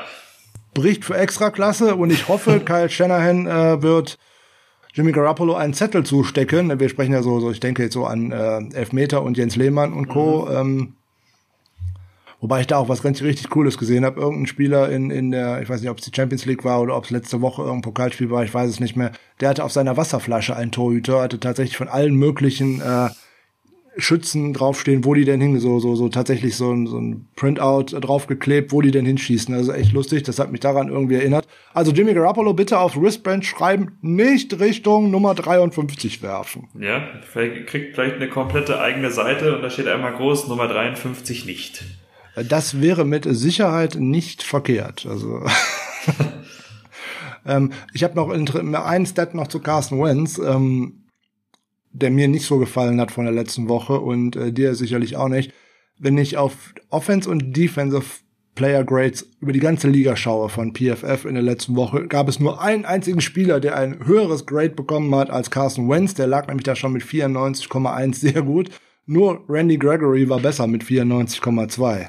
Hm. Und Darius Leonard ist auch auf 91,2 gekommen. Gut, das ist getrieben durch die beiden Interceptions, aber ja, hei, hei, hei. Ähm, ich will jetzt den Texans kein, äh, kein, kein Unrecht tun, aber ich würde uns jetzt auch nicht mit den Texans vergleichen. Die Texans stellen sich aber aus meiner Sicht ein wenig besser dar, als ich vor der Saison gedacht habe. Das, wenn ich da so bin ich komplett bei dir. Ja. Das Spiel denke, was die ähm, Patriots äh, da, glaube ich, geliefert hat und dergleichen. Also sie sehen gar nicht so schlecht aus, vor allem auch äh, hier schon mal da unglücklich verloren. Ich hatte eigentlich gedacht, dass die äh, Jaguars und auch die Lions äh, deutlich schlechter aussehen würden als die Texans, aber die verkaufen sich bis jetzt ganz gut aus mhm. meiner Sicht. Ja, also da gebe ich dir schon recht, aber ich würde uns trotzdem nicht mit den vergleichen. Gut, das kann mir im Laufe der Saison auch noch ein bisschen in den Rücken fallen, wenn wir selber gegen die Texans spielen, aber ähm, ich stehe hinter dieser Aussage für den Moment. Ja, auf jeden Fall. Auf jeden Fall. Ja, so, wollen wir nochmal schnell unsere Keys to Win äh, zusammenfassen. Ganz klar, die eigene Offense muss das Spiel machen, sie muss passen können.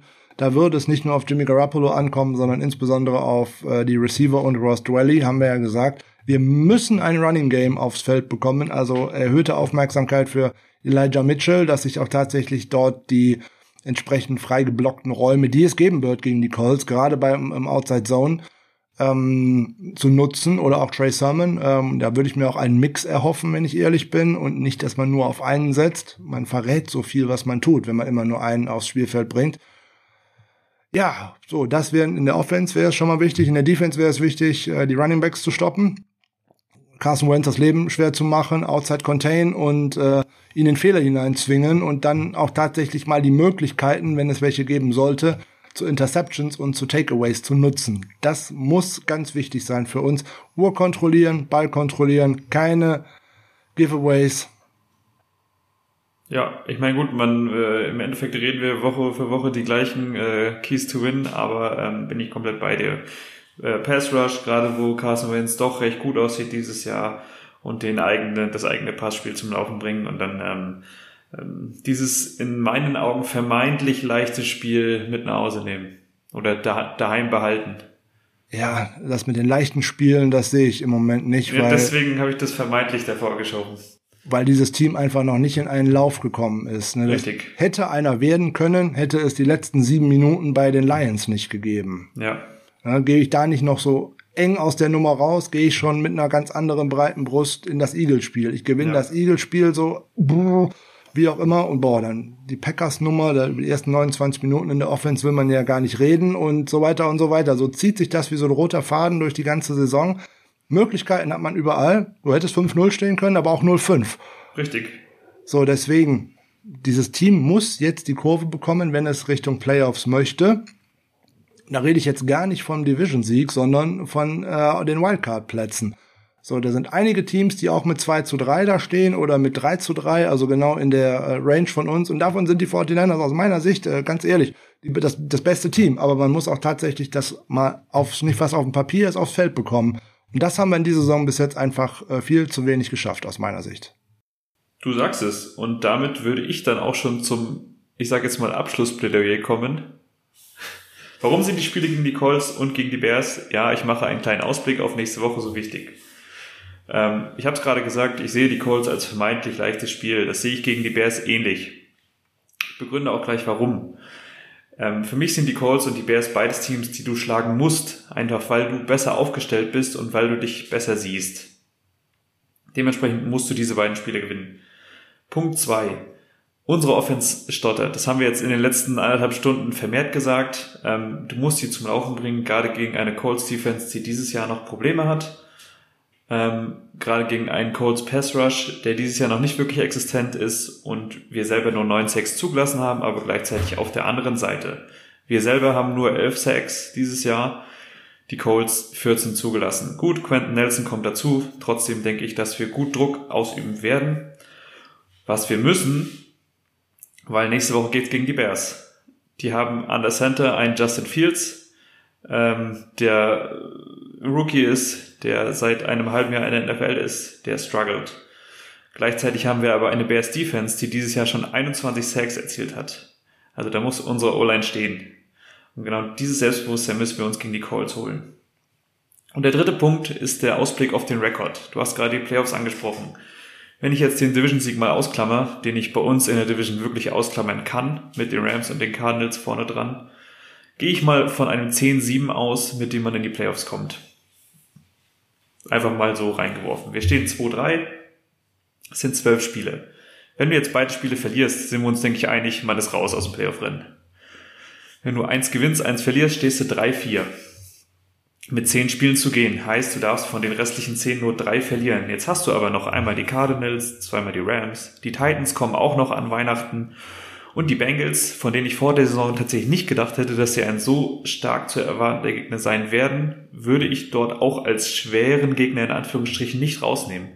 Ja, du hast auch noch vermeintlich leichte Spiele gegen Jacksonville, Minnesota, die du auch schlagen musst, weil sie auch 3-3 stehen, glaube ich. Dementsprechend auch im Playoff-Rennen dabei sind, genauso wie die Bears. Dann hast du noch die Falcons, die Texans und die Seahawks, wo abzuwarten bleibt, ob Russell Wilson dabei ist. Ähm, dementsprechend, wenn du beide Spiele gewinnst, stehst du 4-3 und hast eine relativ komfortable Situation. Dementsprechend diese Woche den Sieg mitnehmen, mit Selbstbewusstsein gegen die Bears spielen und vor allem, du hast gerade schon angesprochen, das Spiel, das Spiel der Colts gegen die Texans, die kommen mit einer Menge Selbstbewusstsein und genau dieses Selbstbewusstsein müssen wir ihnen abnehmen und selber für nächste Woche mitnehmen. Amen. Amen. Ja, mit den 10-7 weiß ich nicht, ob ich da äh, so mitgehen würde. Ich bin eher ein Freund davon, von äh, Spiel zu Spiel zu schauen und ähm, kommt man in einen Lauf, geht sicherlich ganz viel. Äh, bleibt man bei der Stotternummer, dann wird das natürlich nichts, das ist keine Frage. Ähm, ich habe ja bei der Trading Deadline im 2. November ist sie ja schon gesagt, da wird es halt drauf ankommen, gewinnt man die beiden nächsten Spiele oder halt nicht. Mit dem 1-1 daraus bist du im Endeffekt schon nicht schlauer als Jetzt genau. ähm, gewinnst du beide Spiele, bist du aus meiner Sicht in vollem Rennen um einen Wildcard-Spot und Definitiv. vielleicht sogar noch im Rennen um äh, den zweiten Platz in, in der Division, weil, wie gesagt, die Rams spielt man noch äh, zweimal, die Cardinals, die sind auf einem sehr, sehr guten Lauf. Ist die Frage, wie lange äh, der anhält und ob die auch von Verletzungen so verschont bleiben. Man hat es jetzt bei den Seahawks gesehen, mit Russell Wilson, wenn da der Quarterback wegfällt, das ist schon schlecht. Ähm, ne, das, wenn bei den Rams ähm, Matthew Stafford was passiert oder eben auch bei den Cardinals Kyler Murray, dann steht halt Brett Hundley an der Center. Dann ist da Brett Hundley oder Warford an der Center und ähm, dann kann der Rest darum noch gut sein. Dann muss schon viel passieren, damit ich weiterhin diesen Lauf mitnehmen kann und nicht auch noch Spiele verliere. Jetzt will man äh, den Gegnern ja nicht unbedingt äh, Verletzungen wünschen. Äh, Im Gegenteil, das ist überhaupt nicht meine Intention, sondern ich möchte eigentlich damit nur sagen, wie schnell sich etwas verändern kann. Und wie schnell man auch mal zwei oder auch drei Spiele in Folge verloren hat, ähm, das, das geht viel schneller, als man denkt. Ne? Wir gehen mal vier Wochen zurück, da stand die 49ers 2-0 und man hat gedacht, boah, mit jetzt im Sieg gegen äh, die Packers zu Hause, ne, und so weiter und so weiter, stehst du 3-0 und dann gehst du mit voller Wucht äh, und breitem Selbstbewusstsein in die äh, zwei schweren Division Games, die dann da kommen. Ne? Und auf einmal stehst du 2 zu 3. Ja. Ne? Über die Packers ist nach dem ersten Spiel jede Menge Mist ausgegossen worden, weil man da verloren hatte. Die stehen aber jetzt auf einmal schon mit 5-1 an der Spitze von ihrer Division. Also das sind so Dinge, das hätte auch anders ausgehen können. Ne? Verlieren die bei uns, sieht halt auch schon schlechter aus. Und so viel hat nicht gefehlt. Und ähm, das ist auch der Unterschied aus meiner Sicht zu den Teams von 2017, 2018. Ne? Wir haben äh, 2018, glaube ich, fünf Spiele mit in Folge verloren, nur mit einem Margin von insgesamt 13 Punkten oder irgendwie sowas. Ähm, da waren die Teams halt schlecht oder die 49ers-Teams waren noch wirklich schlecht und im Umbruch. Ja.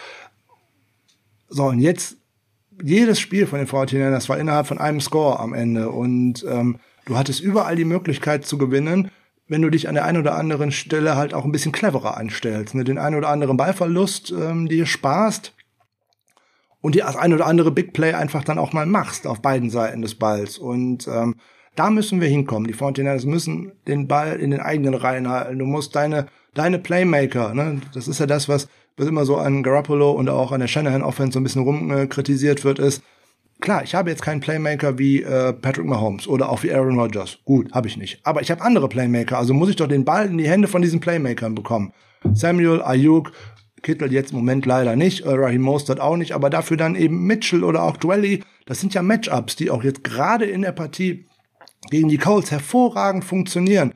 Ich da schaue, ne, ich habe gesagt, auf Leonard würde ich nicht werfen, weil der einfach gut steht oder so, aber er ist kein guter Coverage-Linebacker. Ne, Bobby Okereke daneben erst recht nicht. Also äh, die muss ich attackieren. Ich muss den Safety, ich muss Willis attackieren. Das kann ich aber nur, wenn ich den Ball tief werfe. So, dann müssen meine Jungs auf Routen gehen und die müssen auch mal ihre Routen so laufen. Dann müssen die Plays, die man eingeübt hat, auch tatsächlich mal so ausgeführt werden, wie sie denn auf dem Papier stehen, ne? die X und O's.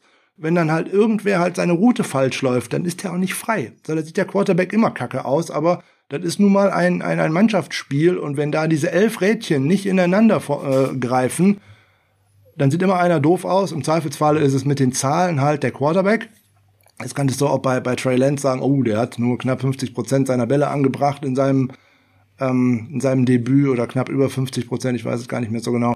Ja klar, aber dann sind da fünf abgewehrte Bälle dabei an der Line of Scrimmage zum Beispiel. Ne? Dann sind da noch drei glasklare Drops bei. Wenn ich äh, meine Zählweise herannehme, dann sind es sogar fünf. So, boah, lass die mal ankommen. Ähm, dann sieht die ganze Nummer völlig anders aus. So, das bedeutet auch, dass die Passempfänger oder meinetwegen auch die Running Backs, also ich beschränke das jetzt mal nicht nur auf die äh, Passempfänger, aber gerade unsere Jungs wie Mohamed Sanu, wie ein Travis Benjamin, das sind Veterans in dieser Liga. Ey, die drei Bälle, die ihr bekommt, die müsst ihr auch mal dingfest machen. So, weil sonst brauche ich diese Spielzeit einfach nicht an euch verschwenden. Dann kann ich auch einen Joan Jennings da aufstellen. Äh, dann hätte ich einen Austin Watkins daherlaufen lassen können, weil schnell ist der dann auch. Oder der andere ist auch ein großes Ziel. Die anderen spielen nur, weil man sich von euch mehr erwartet, nämlich genau das Ding, Ding festzumachen. Und wenn ihr diese Chancen dann einfach so fallen lasst, wie das halt auch äh, Mo getan hat an, an zwei Stellen, äh, gegen die Cardinals. Es waren auch zwei ganz wichtige Spielzüge, wo man dem Spiel auch eine andere Wendung hätte geben können. Dann seid ihr, habt ihr einfach nicht verdient, auf diesem Feld zu stehen.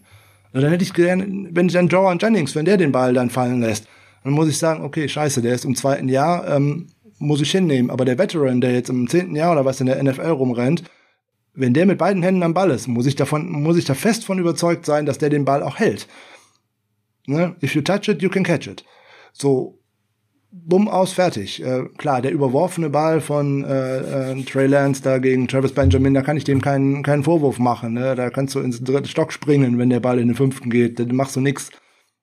Ist halt so. Aber die fangbaren Bälle, die muss ich machen. Oder auch die, die mal schwer sind. Ne? Hat man auch gegen die Cardinals gesehen. Den Ding, das Ding, was Rondell Moore da an der Seitenauslinie festgemacht hat. Warum macht er den fest? Ja, ganz klar, weil die da 5-0 standen. Ne, Selbstbewusstsein ohne Ende. Also holt euch Selbstbewusstsein. Nehmt die Screenpässe und macht daraus was. Nehmt den End-Around, macht was daraus. Nehmt den kurzen Slant, macht was daraus. Darauf würde es ankommen, sich selbst schnell im ersten Viertel Selbstbewusstsein zu holen. Und dann kann der Weg, den Ben vorhin beschrieben hat, auch mit 10-7 äh, in einer umkämpften NFC in die Playoffs führen. Oder mit 11-6 ist ja alles drin. Sind noch zwölf Spiele, hat er ja vollkommen recht. So, langer Monolog äh, zum Schluss, mehr oder weniger. Ja, wir wünschen euch ein äh, herrliches Footballwochenende. Ähm, allen, die tatsächlich Donnerstag, Sonntagnacht schauen können, also in der Nacht von Sonntag auf Montag, Sunday Night Football. Viel Spaß beim Spiel. Hoffentlich haben wir mit unseren Voraussagen hier und da mal recht. Und äh, es wäre schön, in der nächsten Folge, in der 120. Folge des Niners Saddle auch tatsächlich einen Sieg besprechen zu können. Das würde mich auch sehr freuen, ja. Jetzt, wo man, wo man so optimistisch und zuversichtlich in das Spiel geht, ähm, wäre es schade, wieder mal enttäuscht zu werden. Ja, auch unsere dunklen Wolken mit unseren schlechten im äh, Vorlauf schon äh, besprochenen äh, persönlichen Aussichten müssen sich ja auch mal ändern. Und ich habe ja mit, äh, zu Michael schon gesagt, so langsam ähm, würde gerne mal wieder über den 49ers Sieg sprechen und nicht schon wieder ja. über eine Niederlage. Also von ja. daher, ähm, es bringt mir bitte kein Unentschieden oder sowas. Also das ist ja wie eine Niederlage. Also ich möchte über einen Sieg sprechen. Das bringt wirklich keiner was. In dem Sinne, ich hoffe, bei euch sind die Sturmschäden äh, nicht so sehr angekommen. Über NRW hat gestern äh, ein schöner Sturm gefegt. Hier ist einiges äh, hier und da zu Bruch gegangen und äh, es sieht auch draußen schon recht übel aus, aber das Wochenende sieht ja ein bisschen sonniger aus. Sonnig ist natürlich wieder die Überleitung des Todes. Äh, vielen lieben Dank, Ben, für, äh, für deine Zeit, für das schöne Quiz, was ich leider torpediert habe. Es tut mir leid. Alles gut. Und ähm, ja, dann hören wir uns am spätestens am Dienstag hoffentlich äh, wieder mit der Review zum Colts-Spiel. Und vorher gibt's natürlich Heart of Chrome, California, sonniges Wochenende, kalt aber sonnig und äh, auf einen Sieg gegen die Colts. Bis Dienstag. Bis dann, viel Spaß beim Spiel. Tschö. Ciao.